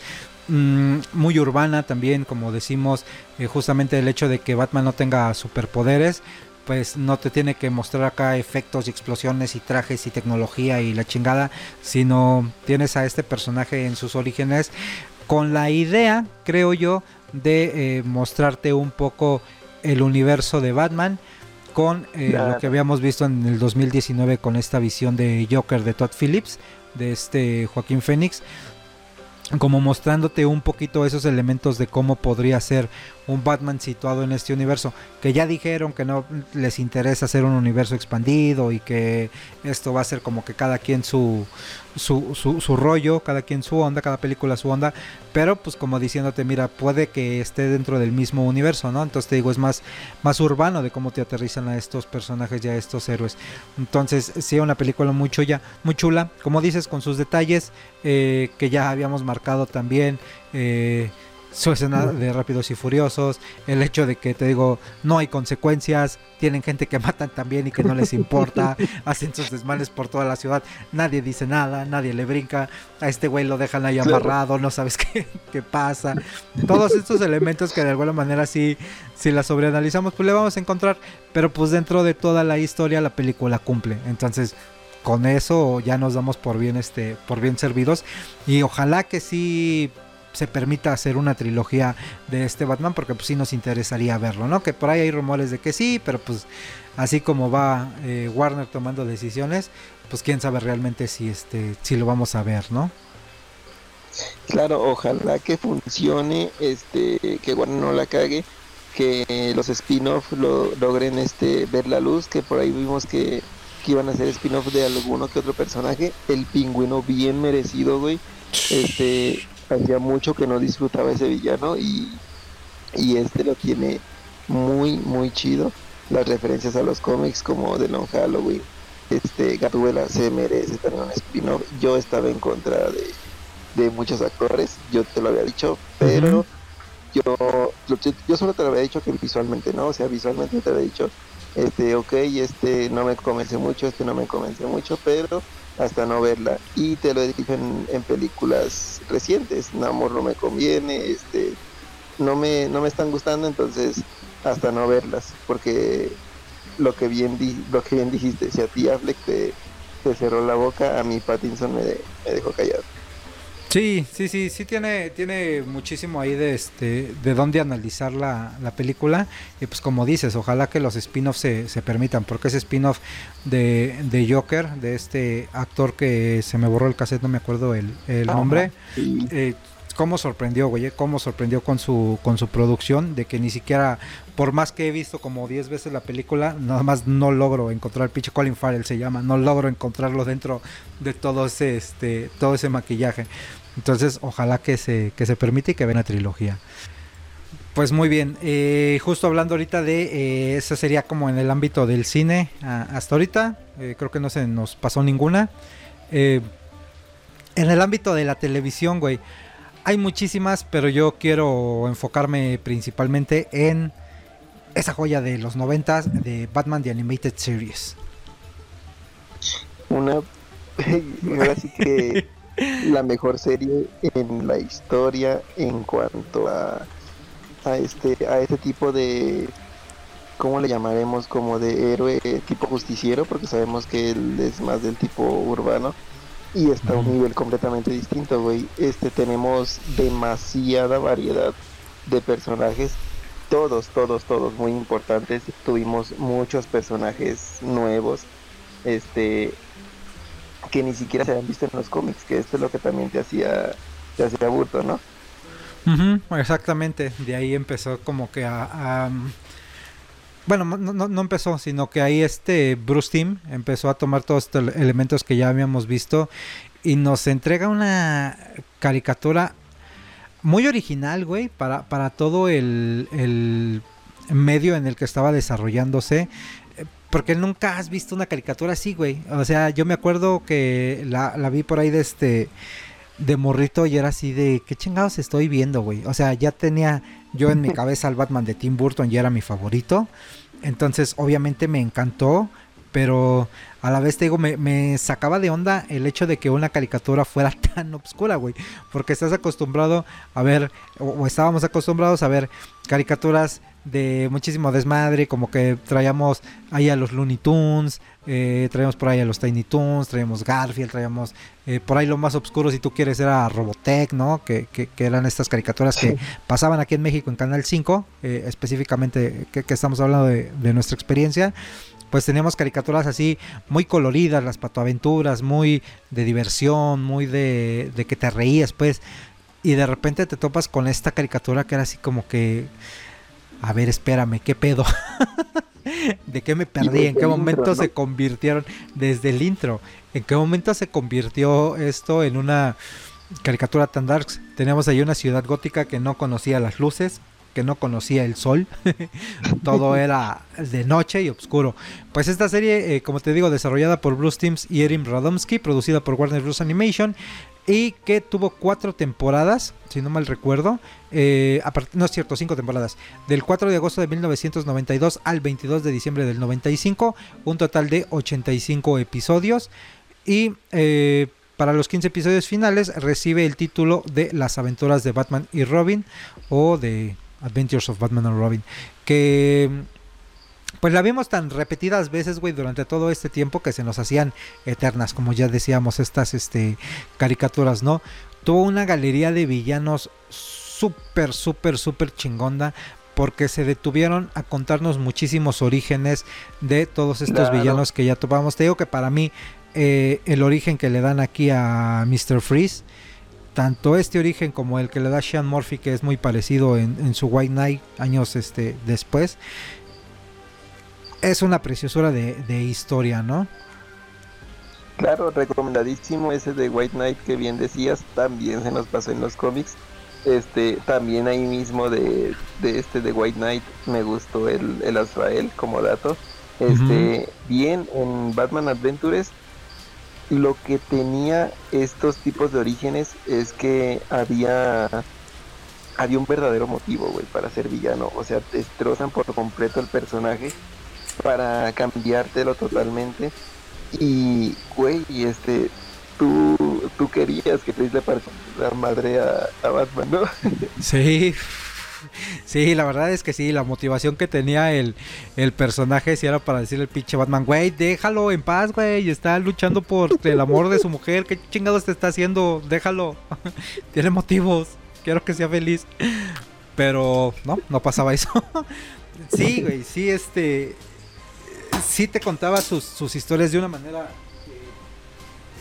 muy apegada completamente a los cómics. Te digo, a pesar de que te daba también el origen de algunos de los villanos que tal vez no habíamos visto en los cómics o que tal vez te cambiaban un poco al, que ya te habían platicado en los cómics, pues aún así eh, tenía una base bien fundamentada dentro de la historia y que sirvió justamente para eh, darles una nueva vida a los villanos. De aquí eh, la mención que también hemos hecho y que tiene una de las, de las mayores valores la serie es que el personaje de Harley Quinn, es el primero en toda la historia, eh, si no es que el único que le ha brincado de, bueno, no, no, no diría que el único, que le ha brincado de, de, una este, caricatura al papel, ¿no? Eh, Harley Quinn la inventan para la serie animada y tiene tanto, tanto éxito y tanto boom el personaje que dicen, no, órale, vámonos, güey, e, esta la podemos explotar en el, en el papel y sacar de aquí tela de dónde cortar y pues tanto que hasta la fecha sigue saliendo material en cómics de Harley Quinn. Ya tenemos esta serie animada también en HBO que es buenísima y una, y una chulada. Ya la vimos ahí también representada en, en cine. Eh, hay muchísimo este fanmade también hecho. Eh, claro. Bastante, bastante, bastante material. Sí, y bien, y bien dicho también, o sea, aparte salieron cómics de, de este de esta serie, o sea, digo cómics porque algunos capítulos los imprimían como cómic para venderlos así, entre ellos el especial de Mad Love, que era el, este romance raro entre Harley y el Joker, que también es una joya, güey. O sea, ese yo lo tenía también en, en Deluxe y venía en blanco y negro, venía bocetos y venía a color tal cual venía en la serie. Era visualmente, era una chulada. Entonces, estos personajes que, que agregaba la serie, como la Baby Doll, el, el que también me gustaba harto era este, el ese titiritero. el ventríloco. El, sombrerero loco, güey. También ahí fue donde lo conocí.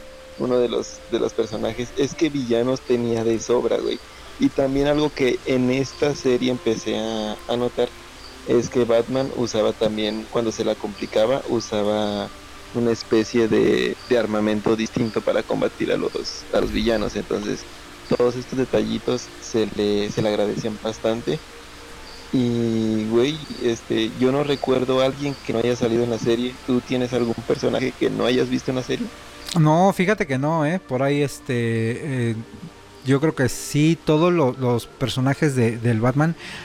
Por ahí no sé si ya estaba o había salido este Deathstroke, ¿no te acuerdas? No recuerdo haberlo visto. Sí, haberlo visto, pero solamente fue por ahí un capítulo y es que yo descargué los los este los cómics los tengo como entre entre mezclados pero sí tengo a, a Stroke ok. Eh, sí a mí justamente ahorita que decías de los villanos uno de los que más me este me gustaba dentro de la caricatura y que también se me hace muy interesante su, su historia es el, son dos el Cain Marco el Clayface que aquí le dan una historia súper, súper, súper complementada de que él es un actor de teatro frustrado y que tuvo este accidente y que nunca logró como el, el papel que, que, él quería dentro de este de las obras que quería interpretar y eh, el Mambat también es un personaje ah. bien sufrido, güey, con un montón de, de, problemas y situaciones así difíciles. Y aquí también te reflejaban su historia de una manera muy, muy, muy, muy chula, güey. Entonces, sí había muchísimos elementos dentro de la caricatura y pues por algo ha sido eh, nominada como la mejor serie de, televisión que ha existido en el sentido de la adaptación de un este de un cómic, ¿no? Mira, y, además de esto que también hay, aquí tengo la lista de los de los villanos, ya me puse a, buscarlo. El, de los villanos tuvimos al Guasón con la voz obviamente de Mark Hamill, que vendría siendo Luke Skywalker, se nos había olvidado ese dato. Este, tuvimos a Gatúbela, tuvimos al Pingüino, al Señor Frío, a, a Dos Caras, a la hiedra venenosa, a este, a Killer Croc, al espantapájaros, al sombrerero, el ventríloco es el que te, te trataba de decir, el advertijo, el este, Ra's al Ghul. ah, el, sí, Jack Ripper, Creeper, Poison Ivy. tenemos a, sí, no, es que Bane, Firefly, fíjate, no está, no está Deathstroke y más bien tuvimos a Etrigan. Ah, no manches, ya no me acordaba que sí sale Etrigan. Es verdad. También por ahí entre los personajes secundarios aparecía eh, Lucius Fox, que después vimos en este en la película de Nolan, ¿eh? que también ha interpretado Ay, por sí. el mismísimo Morgan Freeman. Eh, tenemos a René Montoya, que también es este personaje de la, de la policía, que, este, que también ha sido como su, su aliada de él, la Talía Al Ghul, también estaba por ahí, el mismísimo Alfred, teníamos también a Batgear, a Barbara Gordon, a Tim Drake, el tercer Robin, eh, que aquí te lo, bueno, en el título, en los créditos que estoy viendo dice el Robin 2, pero no es el tercer Robin, eh, el comisionado Gordon obvi- obviamente, y Harvey Bullock, que era el policía que nunca quiso a, a Gordon, ¿no? Que me acuerdo que sí era bien odioso este, este policía, me caía re mal. Sí, es cierto. Y qué recuerdos, güey, no me acordaba de, de varios personajes.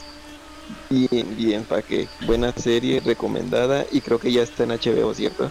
Sí, la pueden ver ahí este, todas las, las temporadas en la, en la plataforma de HBO. Pueden ver también todas las películas animadas que han sacado de, de Batman, que también dicen que una de las más eh, excelentes películas animadas en adaptación ha sido esta de... mm, ay, ¿cómo se llama? La máscara del fantasma. La Máscara del Fantasma, que es como Ah, también la, la mejor película que han hecho de Batman. Y pues hay muchísimas que han este que han estado adaptando dentro de todas estas este, historias. Y eh, otra de las que brilló dentro de las de las animadas es eh, Batman Beyond, que de ahí quiero que tú me platiques porque yo no he visto esta, esta animada. Joya, yo crecí con esta, con esta serie. La de Batman Beyond, pues como, como todo decía, es este un Batman del futuro, ¿no? La, la gente lo conocía o lo, la conocerá por el, por el Batman del futuro. Teníamos a, a este chico que por alguna extraña razón terminaba, terminaba conociendo a un, a un anciano, a un anciano que vendría siendo Bruce Wayne. Este vendría enrollándose por ahí, este, enredándose en algunos problemas y terminaría por, por tener el manto de, de Batman. Tenemos una especie de Smallville futurista para que más o menos te des una idea, en la que él tiene, tiene unos, unos romances medios raros, este, escolares y al mismo tiempo otros villanos que, que en este caso no son los que los que tuvimos en, en Batman, sino las versiones del futuro, diferentes Jokers, este, algún grupo ahí como de payasos y cosas así. Este, incluso llegó a tocar algunos temas ahí, este, fuertes como, como el fallecimiento del, del Alfred y, y cosas así, que eran, eran este, yo recuerdo que eran como tristones, güey, que, que te contaran estas, estas historias y tú como morrillo estabas viendo solamente el lado como bueno. Entonces, tenía también eso, que tenía un tono oscuro, una animación muy peculiar para, para lo que vendría siendo la, la época. El güey tenía una especie de diseño de personaje tipo Kyo de Techno Fighter, el tipo emo de, de la escuela y, y que el traje tenía un buen diseño, un, un diseño este, pues no muy actualizado, sino simplemente era el Batman que, el traje de Batman normal que, que conocimos, el símbolo era rojo, este no poseía una capa, sino desprendían unas, unas este, alas por debajo de, de este, de los brazos, el clásico cinturón, el cinturón Ujú. y pues yo no recuerdo muchos muchos personajes más que a, a Bárbara Gordo que llegó a salir. Recuerdo al al este a la novia, una creo que se llamaba Dana, Dana creo que era la, la novia y había una que se llamaba Max, que era como la una especie de gatúbela, por así decirlo, que era la que se metía siempre en problemas y el otro güey tenía que ir a, a rescatarla. También tuvo un Robin, tuvo también un Robin, un, un niño y este y pues una gran variedad de, de villanos. Los villanos no te los no te los recuerdo en cuanto a nombres y todo, pero pero tenían diseños así muy muy locochones, entonces También recomendada para quien no la, no la ha visto. Mm, Eran como tres temporadas y no estoy mal. Por ahí unos 50 capítulos de, de calcularía. Y pues chéquensela, chéquensela. Tiene un, un intro medio raro. es Ujú. como una especie de canción en una discoteca. Pero este era muy muy recordado, güey. Tiene, tiene buenas escenas el intro. Y que sabemos que a veces todo vende desde, ahí, ¿no? Ok, sí, justamente. Y fíjate que eh, lo que estabas mencionando es eh, el elemento de lo del traje y el diseño. Es justamente lo que a mí no me llamó la atención y por eso nunca, este, nunca la vi. Como que no me, no me decía nada, no me llamaba nada la atención el, el traje principalmente. Eh, era la- o fue la razón por la cual no la, no la seguí la dejé así en el, en el olvido, a pesar de que pues, sí tenía mucha pandilla que me decía, nada manches, tienes que verla. El Chacal me la ha recomendado un chingo de veces. También la pueden topar ahí en este, en el HBO. Son, ahorita te digo cuántas, son tres temporadas. Entonces, voy a darle la oportunidad para este, para checármela y para verla. Eh, después tuvimos por ahí, ¿mandé? Perdón, déjate doy un poquito de, de contexto, a ver si te animas. Eh, dice aquí, bueno, Batman, el protagonista de la serie, es un adolescente que se encontró por casualidad con la identidad secreta del primer Batman y robó su traje para vengar la muerte de su padre. Ese vendría siendo el personaje principal. Entonces decía que la armadura era una armadura blindada que le daba fuerza, velocidad y respuesta a niveles sobrehumanos. O sea que sí le, sí le concedía ciertos, ciertos poderes, pero esa era la armadura que usaba Bruce Wayne, o sea, la, la armadura que usaba el Batman original, que también tenía un diseño muy, muy chido. Esta armadura tipo la de Azrael la recuerdas mucho, claro, la de Batman Sí, obviamente. digamos que era similar pero más grande, similar en cuanto a colores, no en armas, sino que era como más grande. De Bruce Wayne medía como dos metros y una madresota de, de güey. Ok. Y salió la Liga de la Justicia. Has visto imágenes de Superman con un traje blanco y, y negro, obviamente. Big Barda también era parte de, de, este, de la Liga de la Justicia.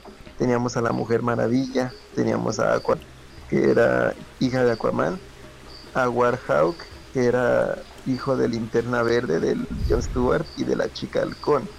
Entonces, habían algunas cosas ahí interesantes. La Amanda Waller dice roba ADN de Batman para el proyecto Batman Beyond con el cual se seleccionó parejas de perfiles similares a los de Thomas y Martha Wayne y alteró el ADN de los padres para que eventualmente sus hijos tuvieran también el ADN de Wayne. Y el protagonista fue un hijo de ellos, entonces por eso es que, que también tenía conexión con, con la armadura. Está interesante, güey. Ok, Amanda Waller haciendo de las suyas como siempre. Va, pues habrá que este que checarla. Pues sí, como te digo, hay bastantes este material después ya ahí en las en el ámbito de las caricaturas. Tenemos otro que se llamaba de, de Batman, que me daba mucha risa porque ya salía ahí este muy sonriente el, el personaje de, de Batman. Teníamos eh, Batman Unlimited, que también no fue de mis de mis favoritas y me tocó verlas. Y en el ámbito de películas, una que se me pasó decirte que también está catalogada como la mejor película de Batman, es ni más ni menos que eh, Lego Batman, la película, ¿no? que te retrata de una manera también más eh, sarcástica o, o satírica al, al personaje. Tiene muchísimos guiños, muchísimo humor, eh, muchísimos chistes, güey, dentro de, del de los elementos que conforman al personaje. Entonces está muy muy muy muy buena esa película de Lego Batman y pues hay ba- bastantes películas también ahí de Lego que han este que han adaptado. Eh, pues sería como que por ahí el ámbito de las de las caricaturas eh, del personaje dentro de las caricaturas o dentro de la televisión y pues por ahí un poquito que nos quieras platicar ya para ir cerrando eh, el personaje en los videojuegos En los videojuegos pues tengo ahí algunas, algunos datos. Por decir, cuando iniciaron los videojuegos hablábamos de las películas de, de Tim Burton. Eso fue lo que le dio el éxito al personaje y el inicio en las consolas de videojuegos.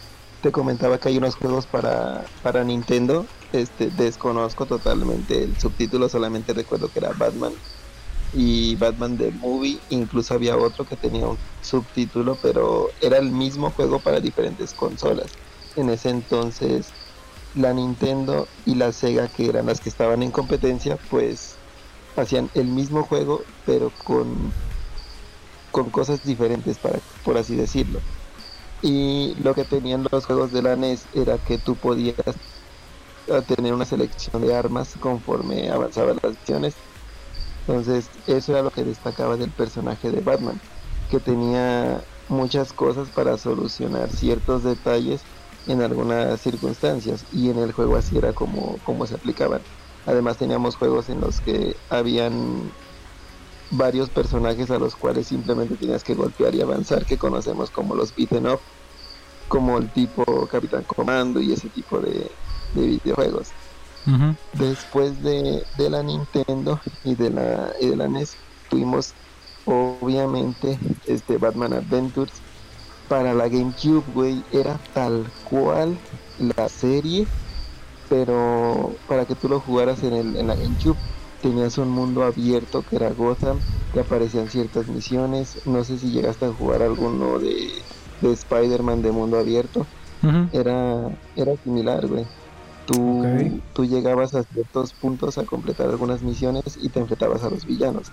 Y algunas misiones te metían en contexto con, la historia. Estaba muy, muy chido.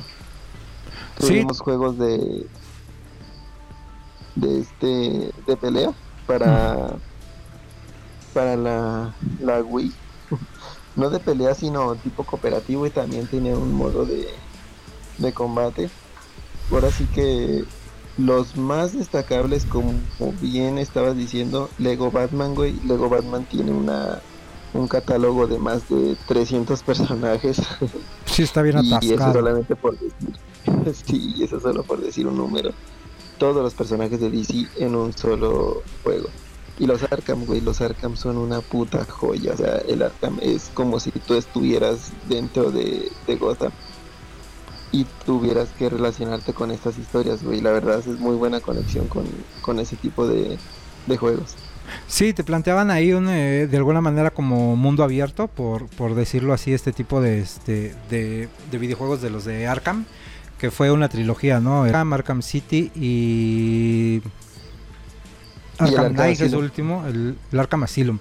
Este, Sí, son una joya visual esos. Como decías, eh, los primeros fueron eh, seis títulos, los de la NES y el Super NES. El primero fue del 86 y dos años después nos, nos entregó otro título el mismo desarrollador que era Ocean Software. Y em, de los de Wii, yo el que recuerdo haber jugado y que me pasé horas de diversión fue justamente el de Brave and the Ball, que también como dices era aquí en este formato Team Up, pero con este con la temática del Wii ya un poquito ahí los, los juegos emulados en 3D, eh, de alguna manera. Hay unos que sacó también Telltale Games, que fueron por ahí del dos, entre el 2016 y el 2018, que fueron...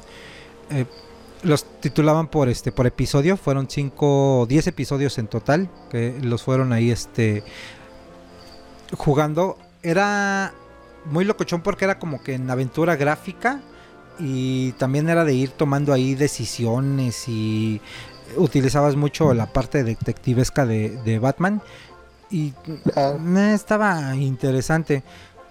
De esta que estábamos hablando de la serie animada, también hubo ahí unos videojuegos entre el 93 y el 2000 que unos salieron para la Mega Drive y hay uno hasta de Game Boy también y de, Sega. Esos eh, estuvieron más o menos interesantes. Llegué a probar este algunos. El de Batman The Movie, la versión de arcade, que fue la del 90, que es la que yo te decía que este que me tocó jugar muchísimo. Ese era también como que el, el título en ese en ese momento me acuerdo este me acuerdo bastante supe que hubo unos de eh, el universo de Nolan no sé si estos los jugaste güey yo la verdad es que no los este no los jugué y estaban el de, fueron cuatro títulos, el Batman Begins, el de Dark Knight y el Dark Knight Rises de ahí del 2005, 2008 y 2012. Ahí este, a la par de que salían las películas, salían estas versiones. Estoy checando si esos fueron por parte de EA. No sé si salieron para la Play 2 o, o para qué consola salieron. E Al menos el, el, el Behind, ese yo lo jugué para el Xbox, en ese entonces el Xbox negro, el clásico. Ah, ok. Y, y era muy bueno, digamos tipo Arkham en cuanto a jugabilidad, por la, la cuestión de que es el mundo abierto y todo eso. Este, obviamente sin tantas mecánicas, porque pues estamos hablando de, de una generación antes. Y, y tenía también todas estas misiones relacionadas obviamente con la película, pues el behind si no te gustó la película, el videojuego, el videojuego tampoco. Por lo que tenía mucha historia, güey. Entonces pasaba ciertas cosas y tenía mucha historia. Y tenía este, digamos, esta como mecánica mala de que no te podías saltar la historia y te la tenías que tragar. Y los demás que le siguieron sí tenían un poquito más de, de acción, un poco más de este digamos, de, misiones más interesantes. El Behind era más tipo detective, para que me entiendas. Entonces, para alguien que le gusta el personaje, muy bueno. En lo personal yo lo disfruté bastante, pero porque yo era un adicto a los putos juegos. Principalmente. Fíjate que yo de las de las rarezas así en los videojuegos que me tocó jugar por ahí del 2013, 2014, no recuerdo por ahí en esos años, es uno que se llama Gotham City Impostors. Eh, no sé si lo conoces era un eh, tipo shooter, pero estaba inspirado, no salían los personajes como tal, sino que estaba inspirado en la rivalidad entre Batman y Joker, pero seleccionabas así un montón de, monitos de personajes que traían sus disfraces, güey. Este lo, jugué en el 360, ah. en el Xbox 360, y traías así, eras de cuenta como el GTA, eh, de alguna manera de esa época, pero pues nada más con skins, tanto de de Batman, pero pues con personajes muy cagados, güey. O sea, eran así como madres de cartón, máscaras de cartón que se ponían de Batman, o nada más se pintaban como el Joker, como la Harley. Estaba interesante, güey. Eh. No te puedo decir que era así como que de los mejores que he jugado, pero pues por la temática decía, está muy cagado. Y de ahí pues los de peleas, que fue el Injustice y el Injustice 2. Y antes de estos dos Injustice teníamos el de... Mm, ¿Cómo se llamaba? Mortal Kombat contra el universo de DC, que es del 2008, ah, que está medio pinza, pero pues para la época la verdad es que sí este sí cumplía bastante, ¿no? Ya tenías por ahí los este cumplía con los con los gustos. Sí, ya tenías por ahí los fatalities, ¿no? También creo que los este los combinaban. Sí, me acuerdo que los, los monos estaban hechos con las patas, pero pues se parecían, güey. En ese de de DC versus, versus Mortal Kombat, los héroes, digamos, de DC tenían una especie de, de ataque para, para noquearlos. En el caso de Mortal Kombat, los sí tenían fatalities, hijos de la Ah, sí, los de DC no. Yo me acuerdo que lo, que lo jugué también por ahí en el Xbox, pero no me acuerdo exactamente si tenían Fatality o no, pero dices que no. no. El de DC tenía una especie de, pues sí, como, como una habilidad que lo que hacía era pues inhabilitar a tu a tu oponente, ¿no? Más no este matarlo y pues Mortal Kombat ya sabemos que se dedicaba a eso. Y también por ahí en este año pues el lanzamiento de Gotham Knights, que sería una continuación aparentemente del del Arkham Asylum, donde tenemos aquí a los personajes jugables que van a ser los Robins, en este caso es Tim, es este Dick, Jason y tenemos y tenemos sí, pues a la a la Batgirl. Ah, ¿no va a salir el Damian? No, eso te iba a decir. No sabría si, si por DLC salga Damian y salga este la Selina Kyle. Mm, tal vez más este más adelante dentro de la historia lo puedas como seleccionar tal vez de entrada eh, puedes eh, seleccionar estos cuatro que es lo interesante no que se supone que puedes este jugar en cooperativo pues sí, este supuestamente. Ajá, ay, te perdí.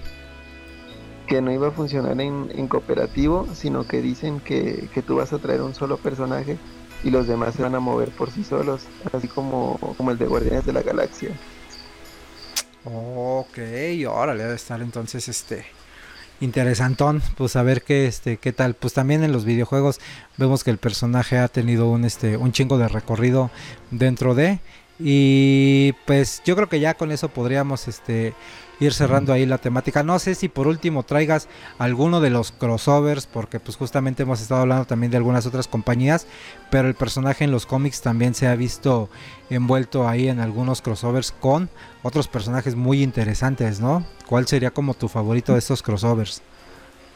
Para mí el, favorito, como bien decías, este han sabido manejar el universo de, de Batman junto con el de las tortugas ninja, no sé, me gusta ese contraste que tienen. Sabemos que las tortugas ninja usan de referencia toda esta historia de Daredevil, este, el plan del pie, todo ese tipo de cosas.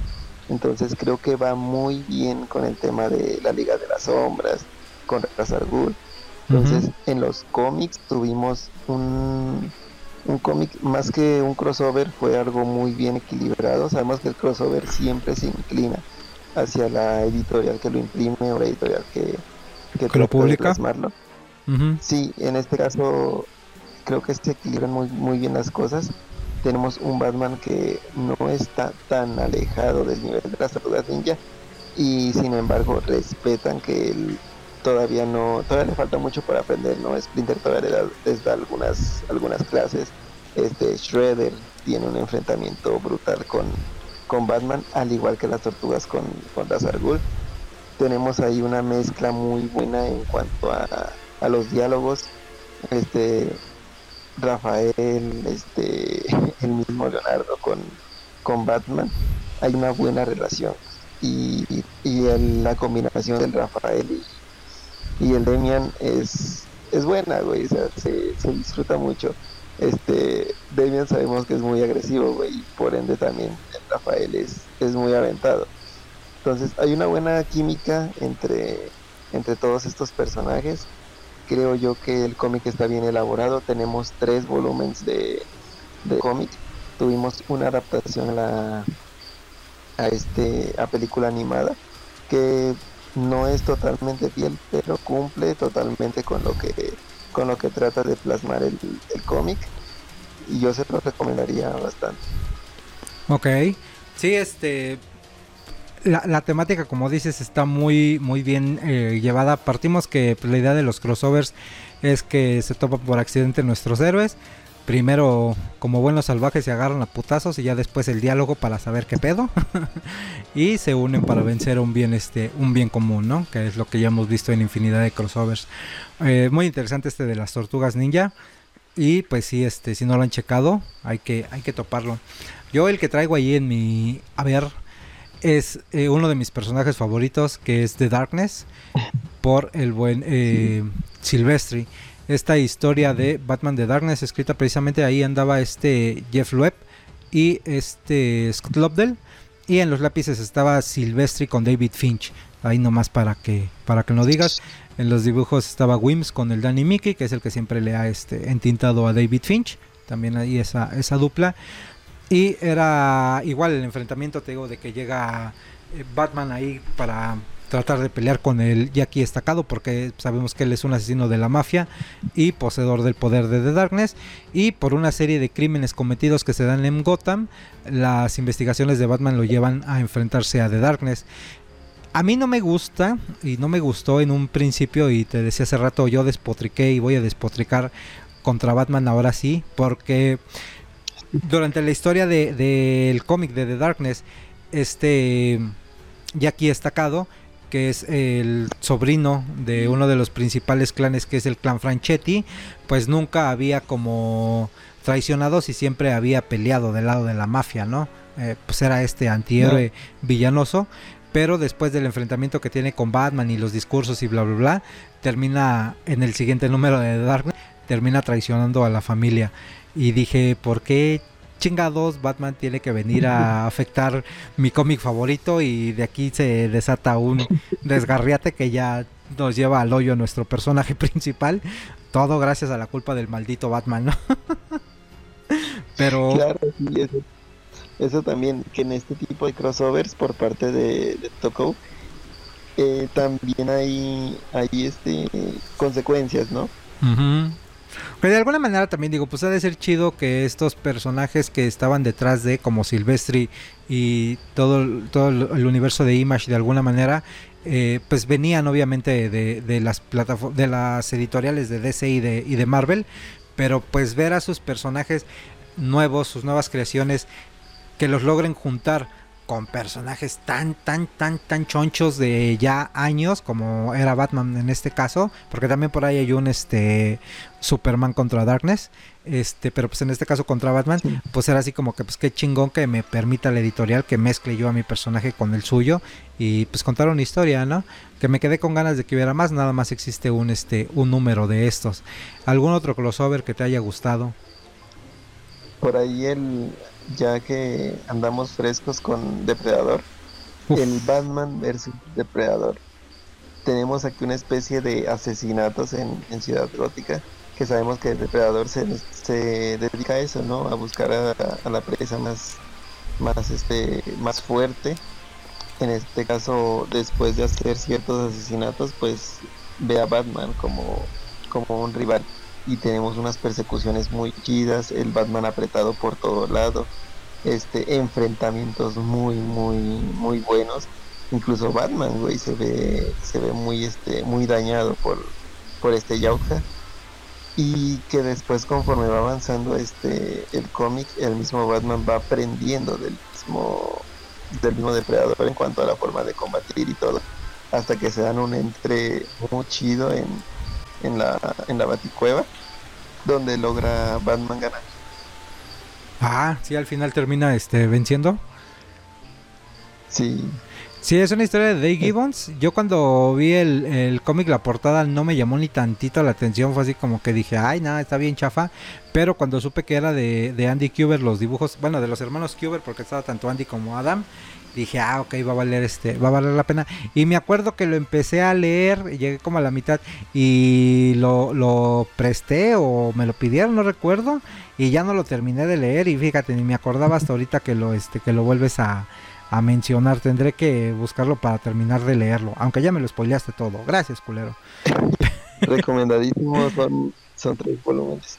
Y de ahí continuaría Aliens y después Aliens Predador versus Batman y Superman. Hay una saga por ahí entre ellos que valdría la pena leer. La gente que, no lo conocía, pues denle una chica. Ok, pues habrá que este que verla. Y pues mi segundo crossover también y con el que también voy a despotricar, pues es el Batman Spawn, ¿no? Que sale aquí súper chulo porque le hacen un homenaje ahí a la, a la portada de Dark Knight Returns y justamente pues es escrito por Frank Miller y Todd McFarlane, ¿no?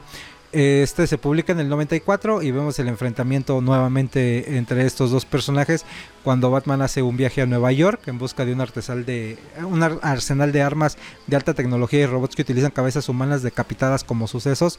Y Spawn investiga a un extraño que está secuestrando a los eh, mendigos de Rat City, que es el lugar de donde viene el Spawn.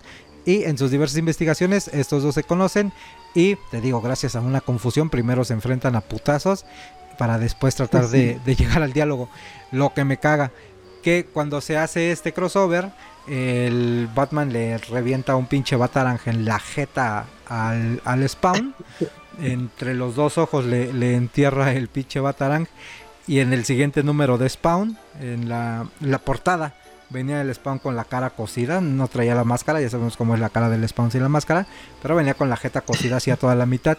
Y en las primeras hojas ves como uno de los personajes lo está abordando y le hace la referencia de cómo es posible que hayas permitido que un tipo con mallas en un traje de murciélago te hubiera hecho esto. Y así como que el, el guiño de nuevamente el Batman marcando a uno de mis personajes favoritos de este de los cómics, ¿no? Sí, claro. Justo, pues muy bien. Eh, ¿Traes algún otro crossover? Tengo, pues, más que nada que, necesitábamos mencionarlo por ser el, el, este, el día de Batman. El Dark Cloud, ¿recuerdas mucho ese? Claro, cómo no. Este Dark Cloud viene de las páginas del Amalgam. La última, el último gran crossover entre las dos editoriales por ahí del 94, 95, que sacan la fusión de estos dos universos y empiezan a fusionar personajes de DC con personajes de Batman, eh, perdón, con personajes de Marvel, perdón, de alguna manera como las, las contrapartes populares, no de este, no de poderes, sino como los más populares. Entonces, entre los más populares en esa época estaba Batman, obviamente, y por parte de Marvel estaba Wolverine como uno de los de los más principales y deciden hacer esta fusión, ¿no? Sí, claro. El diseño pues no es muy original que digamos por lo que es la combinación literal, la fusión de, ambos. Entonces tenemos un traje que es prácticamente una, una mezcla de los, de los dos. Tenemos un cinturón que parece ser como de adamante. No, no parece poseer como, como accesorio, sino simplemente es como adorno. El traje totalmente como oscuro, así como, Batman. Tenemos al, las estas, ¿cómo se llaman? Estas que salen de los ojos de Wolverine, que, que son todas puntiagudas, que le salen de la cabeza. Este, con el diseño tipo, tipo como murciélago. Entonces, una combinación rara, pero una combinación muy interesante. Este, este universo de Amalgam, como bien dijiste, es una fusión entre, entre los dos universos que partía de, de un evento. Entonces la gente ojalá que les que les diera para para checar todo esto, para checarse todos los datos. Ahí tengan su, creo que debemos empezar el, el podcast con saquen su libretita y empiecen a tomar nota de empiecen a anotar porque va a haber preguntas al final de la clase. Sí, este Amalgam, yo me acuerdo que cuando salió fue un poco, eh, bueno, fue bien aceptado, pero ya conforme fue avanzando el tiempo, empezó a tener muchísimos detractores. Como que ya había banda muy clavada que le empezaba a tirar hate y que ser un despropósito unirlos y bla, bla, bla. Pero pues en su momento sí nos dio muchísimo, muchísimo eh, fanservice que fue muy bien aceptado. Algunos de estos números de los Amalgam sacaron de, este, de a dos títulos, como la versión de de Marvel del personaje y la versión de DC del personaje. Y Dark Cloud fue uno de los que tuvo dos. Me acuerdo que este que estás narrando era la versión de Marvel, porque la versión de DC fue ilustrada precisamente por este Bruce Timm, el de la, serie animada, y pues se veía como que más sencillo el, el diseño del personaje. Eh, tenemos las fusiones ahí de Superman con el Capitán América, que era el Super Soldier, la fusión de Wonder Woman con Tormenta, que era este Amazona, eh, con la que se quebraron la cabeza con la de Spider-Man con Superboy, que era Spider-Boy. Eh, también los enemigos, ¿no? Se, este, se fusionaban. En el caso de Dark Cloud, su enemigo era la hiena, que era la fusión de Cybertot con, con Joker. muy, un diseño muy, muy, muy locochón, güey. ¿eh? Sí, sí fue de, los que más me, este, me gustó también en su momento. Pues tengo obviamente por fanservice. Y también si te acuerdas, estaban fusionados los, los, este, los psychics. En este caso era Jubilee con Robin que se llamaba Sparrow. Que era el este, como el gorrión, por, por decirlo así. Y también te iba a decir como dato, este, también tuvimos un Bruce Wayne como agente de Shield, ¿te acuerdas de? Bruce Wayne, agente de Shield, cómo no. Eh, sí había como que personajes que sacaban el arte Lego para fusionarlos. Estaba el de los Cuatro Fantásticos con, ay, no me acuerdo, es la Liga de la Justicia. Ah, con el, con el, ah, con los de no, tenía el nombre aquí. Ay, no me acuerdo contra quién ellos. Ah, no es cierto, porque la Liga de la Justicia era con, los X-Men. Con la Doom Patrol. Ah, con la Doom Patrol eran los Cuatro Fantásticos. Creo que sí eran con esos. A ver, eh, fue del 96. Te digo que tenemos al Super Soldier, que era Superman con el Capitán América. Ah, Dark Cloud, que era Batman con Wolverine eh, la Amazona que era Mujer Maravilla con Tormenta, la JLX que eran los X-Men con la Liga de la Justicia, Assassins que era Catwoman con Electra y Deathstroke con Daredevil, que ese estaba súper locochón, eh, Doctor Strange Fate, que era el Doctor Strange con el Doctor Fate. Eh, esos, esos salieron, fíjate, este, este, dato yo no me lo sabía, lo estoy leyendo ahorita, güey. Esos salieron por parte de DC. Por parte de Marvel salió Spider-Boy, que era este Superboy con Spider-Man, en sus versiones clones, obviamente, porque ahí estaba la saga del clon y pues todos sabemos que Superboy es un clon. Eh, Bruce Wayne, agente de Shield, que era Bruce Wayne fusionado con Nick Fury, obviamente. Speed Demon, que era eh, Flash con Ghost Rider y con Etrigan. Ahí teníamos una fusión de tres personajes, el único que creo era de tres personajes. Este Bullets and Bracelets o Balas y Brazaletes, que era la Diana Prince, junto con eh, Frank Castle, que era el Punisher. Uno de mis favoritos por cuestión de dibujo, que era Ah. Magneto y los Magnetic Men, que era el mismísimo eh, Magneto fusionado con los Metal Men, que era la este. Era Magnus, perdón, fusionado con Magneto y los Metal Men con la Hermandad de Mutantes Malvados. Y la X Patrol, que era otra versión de la Doom Patrol, con los Teen Titans y con X Factor. Esos fueron en el 96.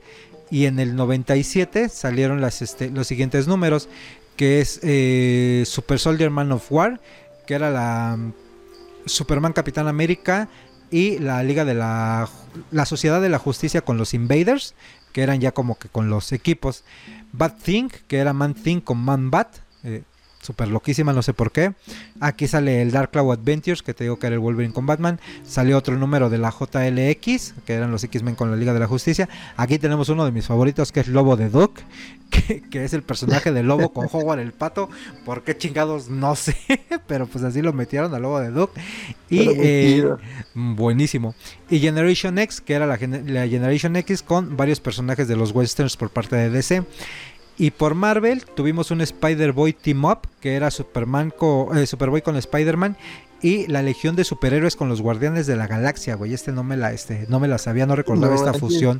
El Challengers of the Fantastic, que era este Challenge- Challengers of the Unknown y los Cuatro Fantásticos. Los Challengers of the Unknown es un grupo de personajes ficticios de cómics publicado por DC Comics, creados por Jack Kirby, co-creados con Dave Wood o con Joey Simon. Era un cuarteto de aventureros que, exploraron, que exploraban sucesos de ciencia ficción y paranormales y enfrentaban fantásticas amenazas. Obviamente los tenían que fusionar con los Fantastic Four. El Iron Lantern, que es del que no me acordaba que era linterna verde con Iron Man. Eh, nuevamente tenemos un Magnetic Man. Eh, of the New Asgods, que era este el personaje de Orión fusionado con Thor, que también el diseño estaba súper, súper chingón. Y Exiting X Patrol número uno, que era la Doom Patrol con los Teen Titans y con X Factor. Justamente como este, como decíamos, esos son todos los este los cómics que se publicaron entre el 96 y 97. Tengo que yo no me sabía este dato que unos fueron publicados por DC y otros fueron publicados por Marvel. Tenía yo la idea como que los habían este fusionado eh, eh, publicado las dos compañías por igual. Claro, como si fuera un, este, digamos, un editorial en, en conjunto. Ujú, Pero bueno, ya nos emocionamos y nos desviamos de nuestro tema principal que era Batman. Nunca nos pasa eso, discúlpenos. Pues este, ese sería como tu, tu crossover favorito. Yo mi último crossover sería el de justamente Spider-Man con Batman, que me gustó mucho. Salieron dos, este, dos historias. Estas eran escritas por... eh, ¿Cómo se llama este escritor? El de Mateis, de Mata. Y eh, ilustradas por Graham Nolan. Estaban bien, bien, bien chidas, bien interesantes. Y más porque los enemigos contra los que peleaban eran contra Joker, obviamente, y contra Carnage. Eh, estaba. ¿Mandé? No, sí, con el Carnage, digo, ahí donde mucha gente decía que, que supuestamente Carnage le tenía incluso miedo al, al Joker, ¿no? Donde te manejaban que el Joker era una amenaza más allá de este del Carnage. Eran, te digo, dos números. El otro era eh, El Amanecer de una Nueva Era. Ahí era como que más una aventura eh, de alguna manera de, de Ra's al Ghul. Y él utilizaba el villano Wilson Fisk y Spider-Man ayudando a Batman y a Talia al Ghul. Eran los que salían en esa este, segunda aventura. Me gustó porque sacaron las dos partes. Te digo, Una fue publicada así por eh, Marvel y DC y la otra fue publicada por DC y Marvel. Entonces, muy interesantes porque obviamente la de Marvel se llama Spider-Man y Batman y la de DC se llama Batman y Spider-Man porque pues hay que hay que compartir Eh, pues creo que esos serían nuestros nuestros crossover favoritos que hay muchísimos te comentaba el crossover que tiene con Hulk el crossover que tiene con Hellboy y Starman el crossover que tiene con Aliens con eh, el Spirit eh, hay muchísimos muchísimos muchísimos crossovers pero pues no acabaríamos. Yo creo que con eso uy el que tiene con el juez Dredd no también. Sí, este bueno, pues yo creo que con eso que ajá dime. Perdón, quedaría chido que por ahí hubieran sacado algo con el zorro, algo con, con The Shadow, que sea, que sea así como, como más urbano. o por qué no los, los personajes que tuvimos en, en este en The Masks que, que tienen un poquito más de del género de mm, hubiera estado interesante pero pues te digo que te atrasas güey mandándoles tu mensaje de que yo tengo la historia para contarles te cómo quieres que te escuchen pues sí, muy bien. Este, pues yo creo que con eso podemos dar por cerrado. Se nos queda obviamente muchísimo material en el tintero, muchísimas historias, muchísimos eh, personajes que también lo mencionamos. De seguro ustedes van a tener historias que contarnos de algunos eh, cómics que leyeron, de algunas historias que sean sus favoritas, de algunos capítulos de la serie animada que les hayan gustado, eh, de algunas de las caricaturas o las animaciones que han sacado o las películas que han adaptado de cómic también deben tener algunas ustedes favoritas que se nos hayan pasado y pues nos gustaría que en los comentarios nos dejaran cuáles son sus, sus historias eh, favoritas del personaje que eh, les hayan gustado y que pues a la fecha sigan leyendo, ¿no? Porque hay historias, por ejemplo, yo Hosh la he leído y releído y releído y me mama mucho esa, esa historia, principalmente por Jim Lee.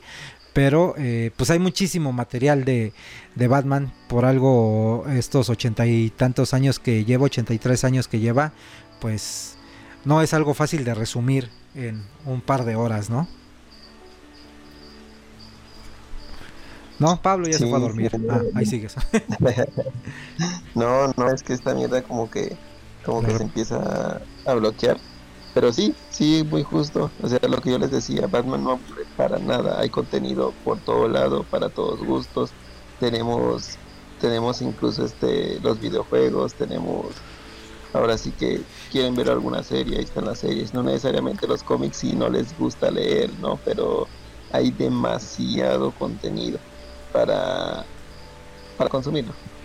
Sí, exactamente, demasiado material de dónde, este, de dónde cortar y como dices, cualquier eh, historia, cualquier cómic que agarres en cualquier punto, vas a disfrutar una historia porque, pues, afortunadamente saben manejar bien al personaje. Creo yo que no tengo, yo personalmente no tengo alguna historia que te diga, uy, esta historia se me hizo bien chafa, o esta historia se me hizo bien aburrida, o yo no te recomendaría esta historia de Batman, porque a pesar de todos los elementos en los que puedan fallar algunos de los escritores, como bien mencionábamos, justamente Hosh dicen que es una de las peores historias que escribió este Jeff Loeb, porque le quitó como el elemento del detective, porque lo enganchan, lo engañan muy rápido y demás. A mí me sigue gustando esa historia lo que yo te decía desde mi perspectiva con las historias de Tom King, que siento que de repente se pierden, pero pues aún así no te puedes decir, no, pues yo no te recomiendo que lo leas. Como dices, creo que cualquier número, cualquier arco que, que agarren del personaje, pues lo van a disfrutar bastante y van a encontrar ahí algunos este, elementos que, que los terminen atrapando más, que los terminen enganchando más y siempre es un goce disfrutar cualquier cómic porque pues les echa a volar la, la imaginación y pues la buena cultura de leer, ¿no? Aunque sean cómics, es lectura. Exacto. Exactamente. ¿Y qué es eso? Que Batman es el héroe por excelencia, ¿no? Ahora sí que no por nada la mayoría o porque somos mayoría es que está en, en primer lugar. Es el, el grandísimo Batman, el chingón, güey, el que, el que se puede cargar a cualquiera sin necesidad de, de tanta cosa. Y pues eso que que tú estabas comentando. También fomentamos un poquito la, lectura, que conozcan un poquito más este esta cultura y pues que, que nada, que se unan, que recomienden este en el mismo grupo, lo hemos dicho muchas veces, proponer a Batman en la lectura semanal es trampa, güey, porque siempre gana Batman. lo, sí, lo han leído 100 veces y 100 veces seguirá ganando. Sí, cualquier historia que se proponga en la lectura semanal siempre va a ganar este Batman si está entre las filas de nuestras propuestas, justamente. Pues sí, eh, pues ya saben, bandita, siempre les fomentamos ahí la, lectura y cualquier este cualquier narrativa. Ya saben, está el grupo de Facebook eh, Cultura Geek. Abajo de, en la descripción del podcast encuentra el, link para que se unan, eh, donde compartimos muchísimo material de cómics eh, principalmente y cualquier cómic que quieran, que les haga falta, que quieran leer, que les recomendaron o que entre nuestras recomendaciones les interese, pues ahí los pueden pedir o los pueden encontrar. Y están nuestros enlaces al grupo de Telegram y de WhatsApp para que también se unan y cotorren con la banda. Les agradecemos mucho que nos hayan acompañado. Ahora sí rompimos récord. Dentro de que nunca queremos que duren tanto nuestros podcasts, pero pues era Batman, le dedicamos sus buenas tres horitas y media. Entonces, gracias por habernos escuchado, gracias por haber llegado hasta acá con nosotros. Y pues les deseamos una bonita semana, bonito fin de semana, disfruten su día de Batman y ojalá que Bruce Wayne les haya traído algo. Se despiden, amiguitos, basurita de desperdicio. algo que quieras agregar, que lo hayan disfrutado, que lo hayan disfrutado así como nosotros lo disfrutamos. Exactamente. Listo. Pues una delicia grabar y escucharlo. Nos escuchamos en el siguiente episodio. Tengan una buena vida. Adiós. Gracias por acompañarnos. La próxima semana tenemos una cita aquí, entre retas y viñetas. Descarga nuestro podcast desde Spotify, Apple Podcast o Google Podcast.